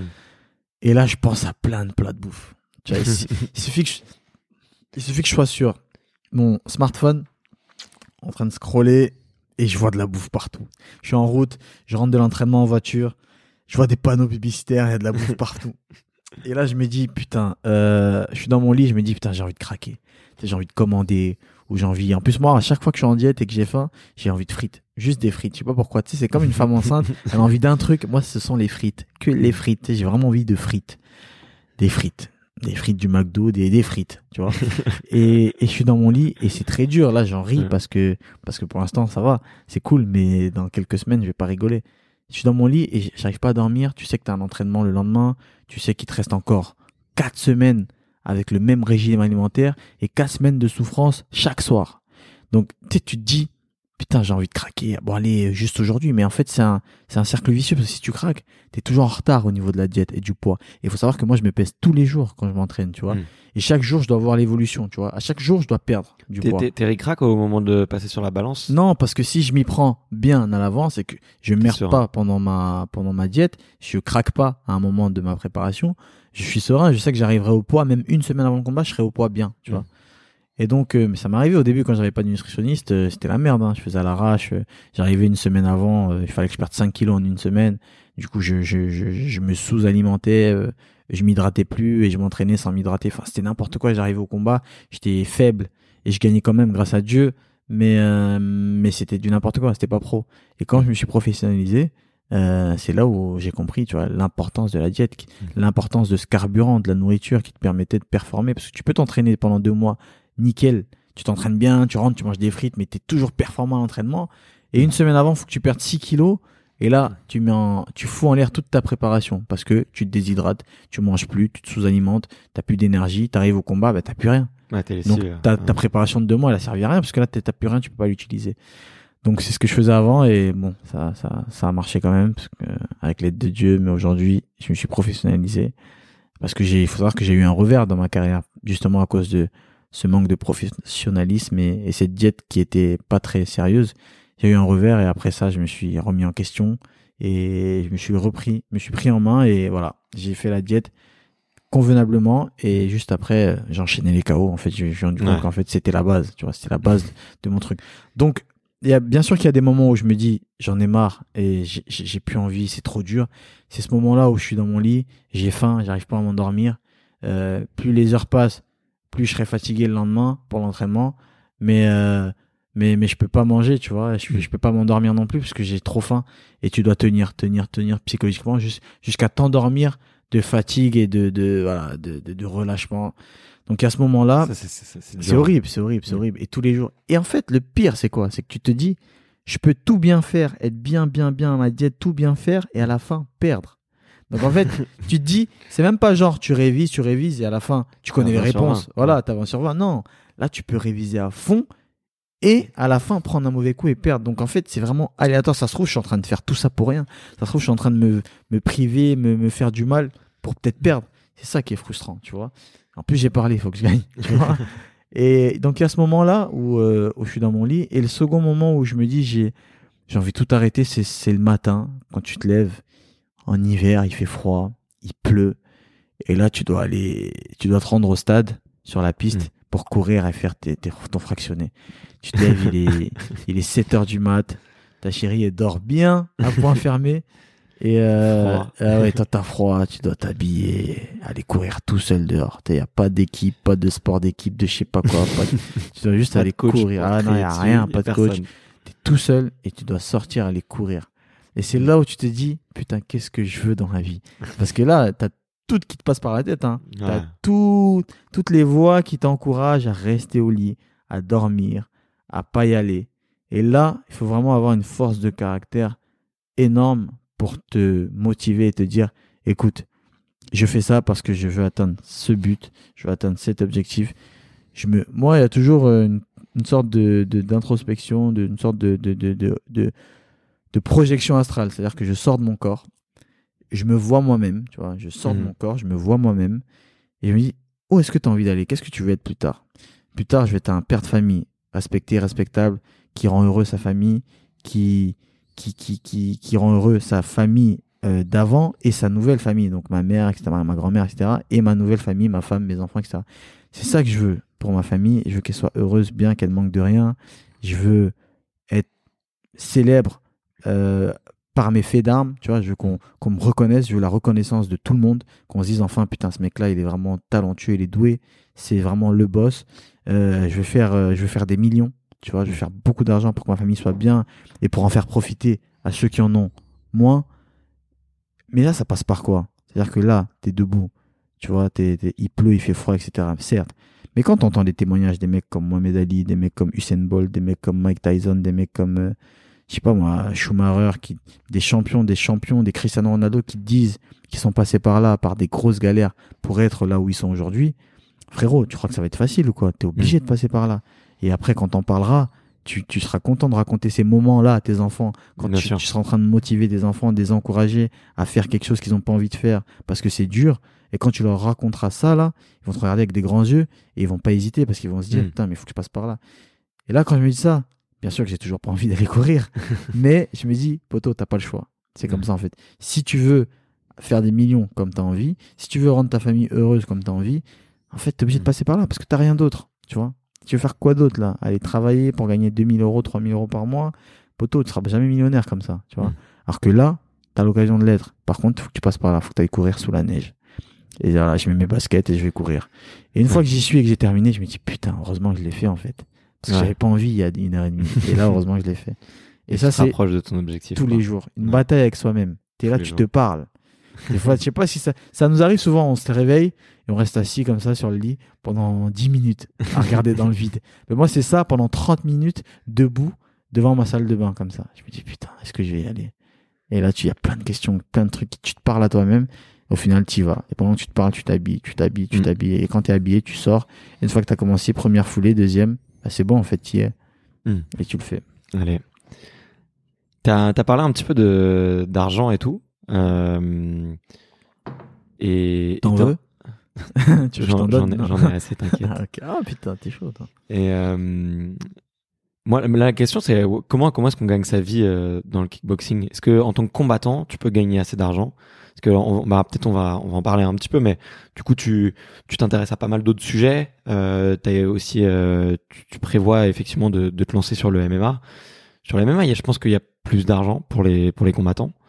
Euh, t'as fait de la télé-réalité et tout. Est-ce que euh, est-ce que tu est-ce que c'est pour euh, peut-être compléter parce que dans le kickboxing c'est pas la folie ou et, et, et- et c'est trop bien de se servir d'un sport pour que ce soit un tremplin pour plein de choses. Et vu que t'as plein d'ambition, je pense que c'est une bonne très bonne stratégie.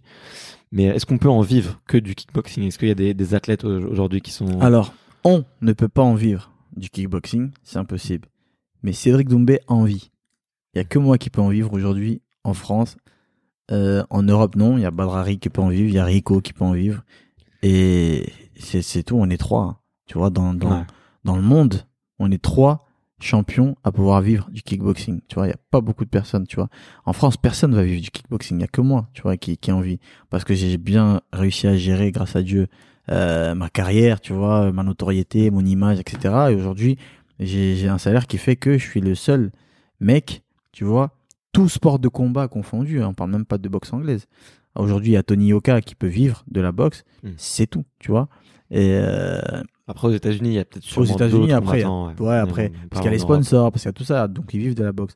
Mais en France, tu vois, et en Europe, en kickboxing, personne d'autre qui vit Mm. de la boxe. C'est impossible, tu vois. Et les sources de revenus, c'est quoi? C'est les compétitions, c'est les sponsors, c'est les, les sources de revenus sont les sponsors Ouais. et surtout les compétitions. Ma grosse source de revenus sont les combats, tu Mm. vois. Quand tu euh, gagnes, tu touches quand- de l'argent. Quand tu Quand tu combats, fais un KO, tu gagnes plus? quand tu combats, tu touches de l'argent. Ok. Alors, selon ton contrat, tu as une prime de KO. Selon ton contrat, tu as une prime de victoire. Tu vois, Il y a une etc. prime, euh, je crois, au. à l'UFC. Moi, moi j'ai, tu vois, j'ai vécu un an en Thaïlande. Et il, y avait un, un- un Français qui m'a dit que sur certains, euh, dans, dans certaines villes ou dans certains euh, terrains, si tu te prenais des, des, des points de suture, t'étais payé plus. Ouais, ouais, ouais. Plus t'as plus il y a- t'as il y a de points de suture en boxe, t'as- non. Hmm. Non, bah non, sinon j'aurais rien. hein. C'est toujours mes adversaires qui ont des points de suture. donc. non, en Thaïlande, ouais, plus t'as des points de suture, euh, plus t'es Plus t'as payé. ouais. Plus t'es payé ça, à, à certains endroits. Mais ok, du coup. Plus tu mets des points de suture, plus t'es payé. Parce qu'en fait, il y a des coups de coude en boxe thaïlandaise en Thaïlande. Ouais. Donc plus tu mets des points de suture, bah, t'imagines, plus t'as des coups, ah, putain, vas-y, bah vas-y, mets-moi des points de suture. non, plus t'en mets, tu vois, plus tu ouvres ton Ouais, adversaire, ouais, c'est plus ça, c'est mieux ça. t'es payé. Donc euh, non, nous c'est pas c'est pas c'est pas ça, c'est pas comme ça. Par contre, on a des primes de, de- des primes de KO, des primes de victoire, tu vois. Mais à chaque combat, t'es forcément payé selon ton contrat, tu vois. Chaque combattant négocie son contrat comme il veut, selon sa notoriété, selon ce qu'il rapporte en fait, Ouais. tu vois. Et, euh, Et- et- mais toi, toi, t'as fait euh, plus de 70 combats en pro, j'ai l'impression. Ouais. Là, euh, on va dire ces 3-4 dernières années, t'en faisais combien par an? Je m'en rends pas compte. Ces trois quatre dernières années, ça m'en faisait euh, en moyenne 5 par an. Ok. Mm. Ok. 4-5 par an. Ouais. Ce qui est Ouais, donc en fait, c'est hyper important pour toi de le gagner. Parce que si tu le perds, tu gagnes. Ouais, après, de toute façon, euh, gagner, ça, c'est une formalité. C'est-à-dire, je me pose pas la question de si je vais gagner ou pas. Dans tous les cas, je vais gagner. du coup, tu négocies en, Ouais, négocier négocie. en conséquence Voilà. en, amont. Voilà, c'est ça. Je négocie euh, à chaque renouvellement de contrat, je négocie euh, mes sommes. Et à chaque fois, j'ai j'ai gain de cause parce que je fais le taf. Donc, Ouais, bien sûr. on peut pas, on peut rien me, me refuser. Et, et tu vois, dans, dans tes combats, ça fait partie de ta stratégie, la façon dont tu te comportes avec ton adversaire. Tu Oui vois, et à, non. À, à la fois le, lui mettre un peu, ouais, peut-être tu t'en rends pas compte, mais à la fois lui mettre la pression.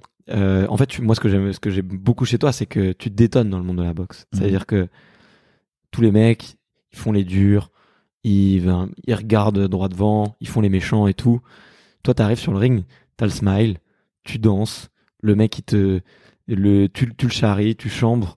Et, et effectivement, tu vois, euh, pour certains, je pense, grand nom, ça doit être peut-être un peu de l'insolence, de l'arrogance, euh, de la provocation, vraiment directe. Et est-ce que tu- ça joue aussi, peut-être pour les, ça, ça, enfin, pour moi, ça fait partie un peu de la stratégie, tu vois, mais ça joue aussi peut-être dans la stratégie de euh, Cédric Doumbé, le, le, le professionnel qui négocie son contrat et qui et qui euh, qui doit en vivre, tu vois. Tu vois, enfin, je veux dire, tu fais tu fais un peu jaser, j'imagine, tu vois. Ouais, de ouf. Et tu vois, quand tu vas sur les groupes Facebook, on tape ton nom, des fois, il y en a plein qui vont dire, ouais, il est fort, mais j'aime pas trop. il, est, il est agaçant, nanana. Puis d'autres qui disent, mais tu rigoles, il est trop stylé. Ça, ça joue aussi, ça participe un peu quand même euh, à, hum, à la carrière du professionnel, de se créer une Ouais. image, de se créer un, un personnage comme complètement, complètement. Parce que, tu vois, je te parlais tout à l'heure de ma phrase qui me suit depuis mes débuts. Je suis le meilleur alors que le meilleur gagne. Et depuis, Ouais. c'est resté. Et c'est ça qui a fait que je me démarque et que je me fasse connaître de, du grand public. C'est parce qu'en fait, les gens, je disais, mais c'est qui ce mec qui vient avec son, avec son côté show à l'américaine, euh, fanfaron, trash talking, et, mais qui a encore rien fait. Et Mm. boum, je fais. Et putain, le mec, il le disait depuis des années. Et là, il a enfin prouvé face à Nikki. C'est un truc de fou. Il l'a dit, il l'a fait. Tu vois? Et je me souviendrai toujours de cette phrase d'Arnaud Romera après le, repor- le reportage de France Télévisions, suite à ma victoire. Il a dit, je cite, de point ouvrir les guillemets, euh, Cédric Doumbé l'a dit, il a fait, euh, je suis le meilleur alors que le meilleur gagne. Cédric Doumbé, à 24 ans, est le meilleur kickboxing euh, au monde. Tu vois? Et ça, cette phrase, elle m'a fait kiffer. Parce que maintenant, que tu m'aimes ou que tu ne m'aimes pas, tu peux rien dire d'autre, à part c'est le meilleur. Tu vois? Et le pire, c'est que je te l'avais dit avant, mais tu me croyais pas. Mais regarde. Tu vois ce que je veux dire? Donc, euh, ce personnage, oui et non. Parce qu'à la base, ça faisait partie de ma personnalité déjà. Tu vois, je peux pas aller en compétition sans mettre un peu de piment. Vois, moi, j'aime bien ça quand il y a une petite ambiance, euh, on se chambre. C'est comme une partie de play, tu vois. Quand tu quand allumes la console, tu dis putain, gros, là, je suis chaud, je te mets 3-0, tu vois. Et ça, c'est exactement pareil pour moi, mais à grande échelle, tu vois. Ouais. Et souvent, les gens ils vont se dire, ouais, non, mais un peu d'humilité, etc. Mais non, parce que quand toi, tu vas jouer à la play ou au Uno avec ton pote, tu lui dis que tu vas le battre, tu vois. Et moi, c'est exactement pareil, sauf que c'est la boxe, tu vois. Donc, c'est pas, c'est peut-être pour toi, c'est plus gros, c'est plus sérieux, etc. Mais pour moi, c'est pareil, c'est un jeu, tu vois, Ouais. c'est un, c'est un kiff.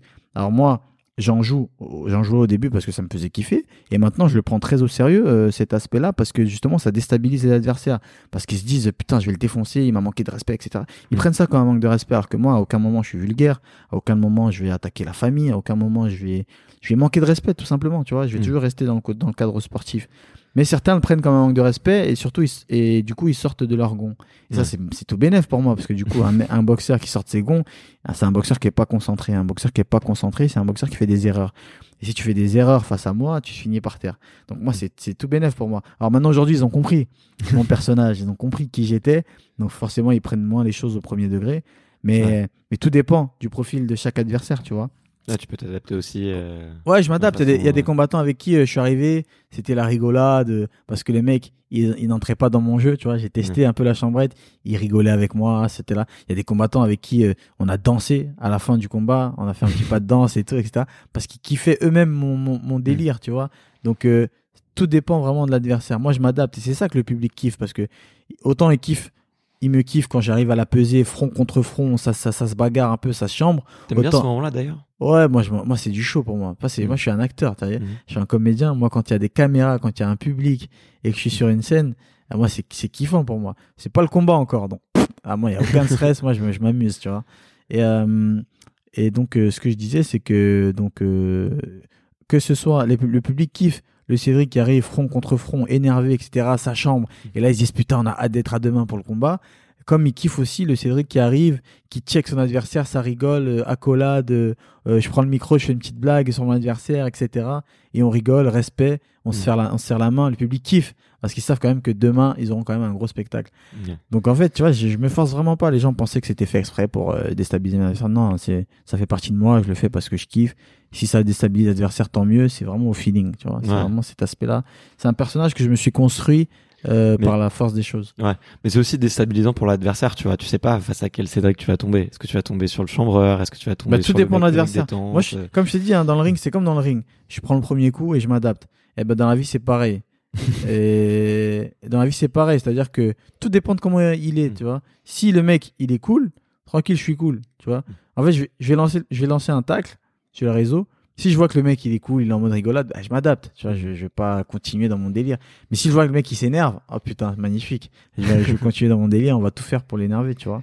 C'est comme Ouais. dans la vie de tous les jours, tu vois. Si je vois que quelqu'un euh, me Ouais. prend euh, doucement, bah, je, vais, je vais y aller doucement avec lui. Si je vois que quelqu'un veut utiliser la force avec moi, bah, il va jamais gagner parce que moi aussi, je vais utiliser Mm. la force. Tu vois. Ouais, ouais, tu cherches un peu le point faible et puis si tu le trouves, t'appuies dessus, quoi. Voilà, c'est ça. peu, un peu Et s'il y a rien et c'est cool, bah, on est cool. Ouais.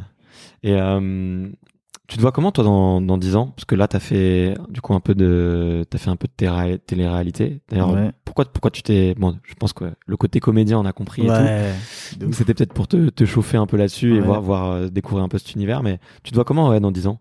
Dans 10 ans, très exactement, j'ai 28 ans, 38 ans. Wow, t'es malade, j'ai 10 ans. Ah, je me vois avec euh, trois enfants. trois enfants dans 10 ans. Euh, je me vois marié, bien sûr, bah, à la base. Marié, trois enfants, je me vois millionnaire. Je me vois millionnaire. Et quand je te dis millionnaire, parce que c'est rien, millionnaire. Non? Donc je me vois millionnaire, à la base. Je me vois euh, star inter- international, tu vois, champion de l'UFC, star inconte- incontesté, premier combattant au monde à avoir été champion de kickboxing et champion de MMA. Le mec, il a, il a surclassé les deux disciplines, il est trop fort. Légende dans le combat. Euh, le mec tout talent qui, qui transforme en or tout ce qui touche parce que parce que le mec il a été une star dans le combat c'est un sportif hors pair il est comédien Mm. il est comique euh, sur scène le mec il sait tout faire tu vois euh, Mm.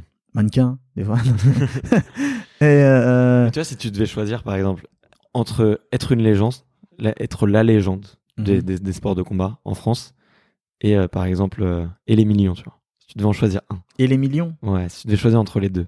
Genre, tu peux être une légende, mais avec pas un rond, ou tu peux avoir euh, les millions, où personne te sans connaît et on t'oublie. hésitation- On t'oublie. sans hésitation la légende C'est vrai. Bah ouais, parce que parce que l'argent c'est bien, mais c'est pas une fin en soi. Moi, quand je te parle de millions là, c'est pas juste pour dire oh je suis millionnaire, c'est terrible. Oh je vais m'acheter telle voiture, tel truc. Non, moi quand je te parle de millions, c'est vraiment pour que je ne manque de rien et que ma famille ne manque de rien. Mm. Après, le reste, si je vais pas m'amuser à faire des dingueries, des folies, etc. Le reste, je vais en faire profiter à ceux qui en ont le plus besoin, tu vois. Que ce soit le reste des membres de ma famille, parce qu'on a toujours une très très très grande famille, ou alors des gens qui sont pas de ma famille du tout, dans des causes euh, qui Mm. me tiennent à cœur, etc. Mais en faire profiter aux gens, parce que je sais que je suis quelqu'un de très intelligent, et je sais que cet argent, je vais bien l'utiliser. Donc je préfère qu'il soit dans mon compte à moi, que dans le compte d'un mec qui, qui, qui, qui, qui prend de la coque euh, tous les jours et qui kiffe les voitures de sport. Tu vois ce que je veux dire? Mm. Je préfère que ce soit dans mon compte à moi. Donc c'est pour ça que je te parle d'argent.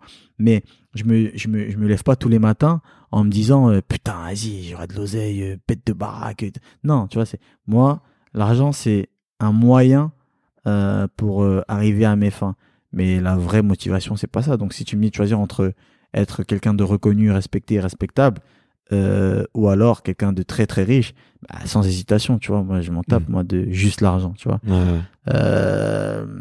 Tu sais, en plus, il y a une phrase de Jésus qui dit Il est plus facile pour un chameau d'entrer dans le chat d'une aiguille Ouais. que pour un riche d'entrer au paradis. T'inquiète, t'inquiète, ça marche. Donc, une fois que tu as entendu ça, tu te poses des questions, tu vois. Tu te dis euh, Ah ouais, d'accord. Un chameau d'entrer dans le trou d'une aiguille que pour un riche d'aller au paradis. Ah ouais, bah, je veux pas être riche alors. Donc, tu vois, et moi qui suis très religieux, bah. Bah non, l'argent, c'est pas, c'est pas une fin en soi, tu vois. Ouais. L'argent vaut mieux être riche dans le cœur que, que riche euh, sur terre. T'as as parlé de cause et du coup je vais te, ça va être euh, peut-être euh, le, le dernier sujet un petit peu de ce que l'heure tourne Ouais. et euh, on a été très bavards tous les deux mais on t'a parlé de cause et tu vois quand j'ai eu David du coup d'ailleurs je l'ai toujours pas remercié et j'en profite pour remercier David de nous avoir mis en relation et Mhm. et il m'a dit que tu tu comptais là préparer quelque chose pour la, la journée internationale contre les luttes faites, faites aux femmes Les luttes faites aux femmes. Ouais. Contre euh, la journée internationale euh, contre les violences faites aux femmes. Les violences faites aux femmes. Pardon, excuse-moi, excuse-moi. Tu vois, c'est le. Je me suis pris trop de trop de punchline. euh, donc e- exactement. Et pourquoi t'as choisi cette cause? Est-ce que tu déjà est-ce que tu peux expliquer un peu le, le projet? Pourquoi est-ce que t'as choisi euh, cette cause et Alors, Et- très rapidement, le projet, c'est une campagne de sensibilisation euh, Ouais. contre les violences faites aux femmes aujourd'hui, qui est un malheureusement un- qui est encore un sujet aujourd'hui, euh, que ce soit les violences physiques ou verbales. Et euh, c'est un sujet qui me touche, qui me tient beaucoup à cœur. Là, on est sur un projet de, de grosse vidéo qui va durer euh, euh, un spot en fait, qui va durer deux minutes, euh, un spot ou deux ou trois minutes de sensibilisation qui, qui est censé passer même à la télé, télé, tu ouais. vois. Et, et, et le fait que ce soit Cédric Doumbé, champion du monde de boxe, qui fasse un, qui lutte contre les violences faites aux femmes, tu vois, un boxeur qui, euh, dont le métier est de frapper, qui lutte contre les gens qui frappent les femmes, c'est, c'est poignant, tu vois. D'habitude, on a des meufs, des femmes qui sont ambassadrices euh, de ce genre de, de, de cause. Et là, de voir un boxeur ambassadeur de cette cause, c'est magnifique. Alors ça, c'est, ça, c'est le premier aspect. Ensuite, pourquoi? Parce que euh, il y avait deux sujets qui me, qui me tenaient vraiment à cœur. Euh, tu vois, toutes les luttes, hein, en fait, je suis pour toutes les luttes hein, contre les violences, toutes les violences, toutes les, toutes les injustices. Mais il y a vraiment deux choses qui me tenaient vraiment à cœur. Et il fallait que je sois euh, euh, engagé. Tu vois, il fallait que je me serve de ma notoriété, euh, de mon, de mon aura, de mon rayon, mon champ d'action pour, pour justement. Il fallait que je me serve de ma notoriété pour comment on dit ça, pour mettre ça en pour Mettre euh, du sens pour. non, pour en gros que je me serve de mon autorité pour aider justement, Ouais. pour aider une cause, etc. Tu vois, que qu'elle soit utile en fait, tu vois. Bien sûr. Et deux choses qui m'animent les enfants et les femmes. les enfants et la famille, tu vois. Et la seule chose qui m'anime, pour moi, le, le- le seul but dans ma vie, c'est la famille et Dieu dans un premier plan. Et dans la famille, les femmes et les enfants. Donc, au début, on a pensé aux enfants, tu vois, les orphelinats, les choses comme ça, tu vois, l'adoption, etc., etc.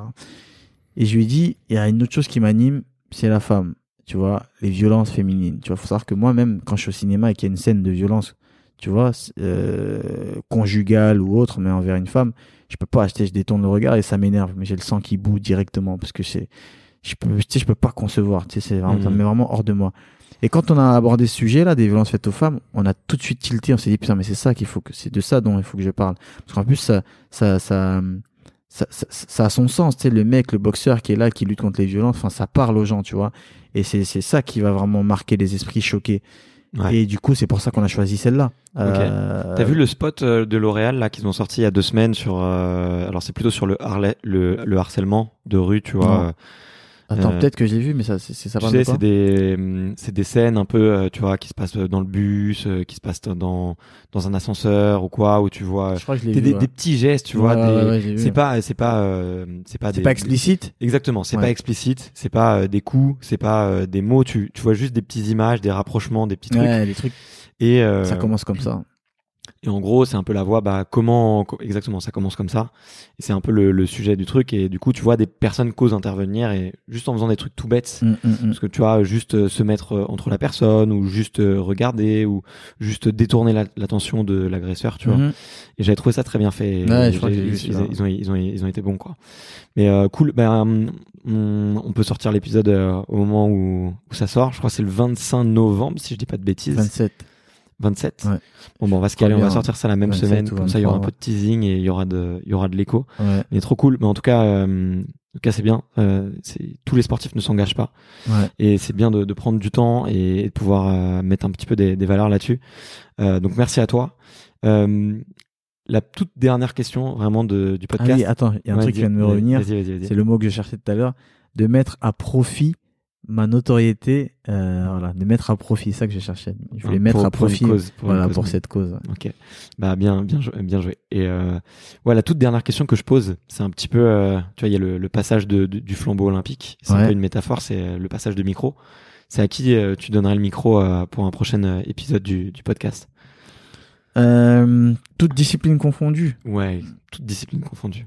À qui Quelqu'un que tu connais, quelqu'un qui, qui t'impressionne, qui t'inspire. Euh, qui m'inspire euh, personne à part moi-même. Donc je peux pas me donner le micro. Donc Il n'arrête jamais. Même après 1h20 d'interview, il est toujours là. Euh, Quelqu'un à qui je donnerais le micro. En gros, quelqu'un que j'aimerais bien entendre. hein. L'histoire Ouais. de d'une personne que j'aimerais bien écouter. Ce serait pourquoi pas. euh, Bon, il y en a plusieurs, hein, putain. Vas-y, balance, balance. Passage du micro. euh. Ça peut être des gens que tu connais, que tu connais pas. Bah, écoute, Donne-moi connais des euh, idées. depuis très peu, il y a un ami qui s'appelle Raph- Raphaël Tronchet, Ok. euh, champion de France de boxe anglaise et champion euh, euh, intercontinental de boxe. Il s'appelle Raphaël Tronchet, qui m'a raconté son histoire. Là, on s'est rencontrés il y a, il y, a, il y, a, Ok. il y, a, il y a une semaine, même pas. Et ça fait, ça fait deux, trois semaines qu'on se connaît. Ouais. Et, euh, et il m'a raconté son histoire, tu vois, notamment ce, ce, ce fameux pseudo-combat avec euh, contre Tony Yoka. Et son histoire m'a parlé, ça m'a plu un peu. Il m'a, tu sais, c'est un, c'est un, c'est un boxeur euh, atypique, tu vois, chef d'entreprise à la base, qui, qui fait pas du tout de boxe pour vivre, parce Mm. qu'il a déjà tout ce qu'il faut. C'est vraiment la boxe, c'est vraiment une passion, un loisir pour lui, et il est bon. Donc, euh, ouais, Raphaël Tronchet, j'aimerais bien écouter, tu vois, ok, euh, ça marche. à Merci. ton micro. Écoute, je connais pas du tout, donc euh, belle, euh, belle recommandation, tu vois. Voilà. Ok, top. Écoute, merci Cédric. Euh, C'était un grand plaisir. On est parti un peu dans tous les sens. Ouais. Je vois que tu as toujours autant de, de réparties, même euh, au bout de, au bout d'une heure et demie. Ah ouais. Euh, on est, on est dimanche, donc je vais te laisser un petit peu tranquille et te laisser un peu te reposer et, et kiffer en en kiffer famille. tranquille. Exactement. Ouais, salut Cédric. Merci à toi. Salut. Salut à tous. Merci d'avoir écouté cet épisode jusqu'au bout. Si vous êtes encore là, c'est sûrement que l'épisode vous a plu, donc n'hésitez pas à le faire savoir autour de vous et à vous abonner pour ne louper aucun épisode. J'ai mis tous les liens dans la description, donc n'hésitez pas à y jeter un coup d'œil. Et sinon, moi je vous dis à la semaine prochaine pour une prochaine interview. Ciao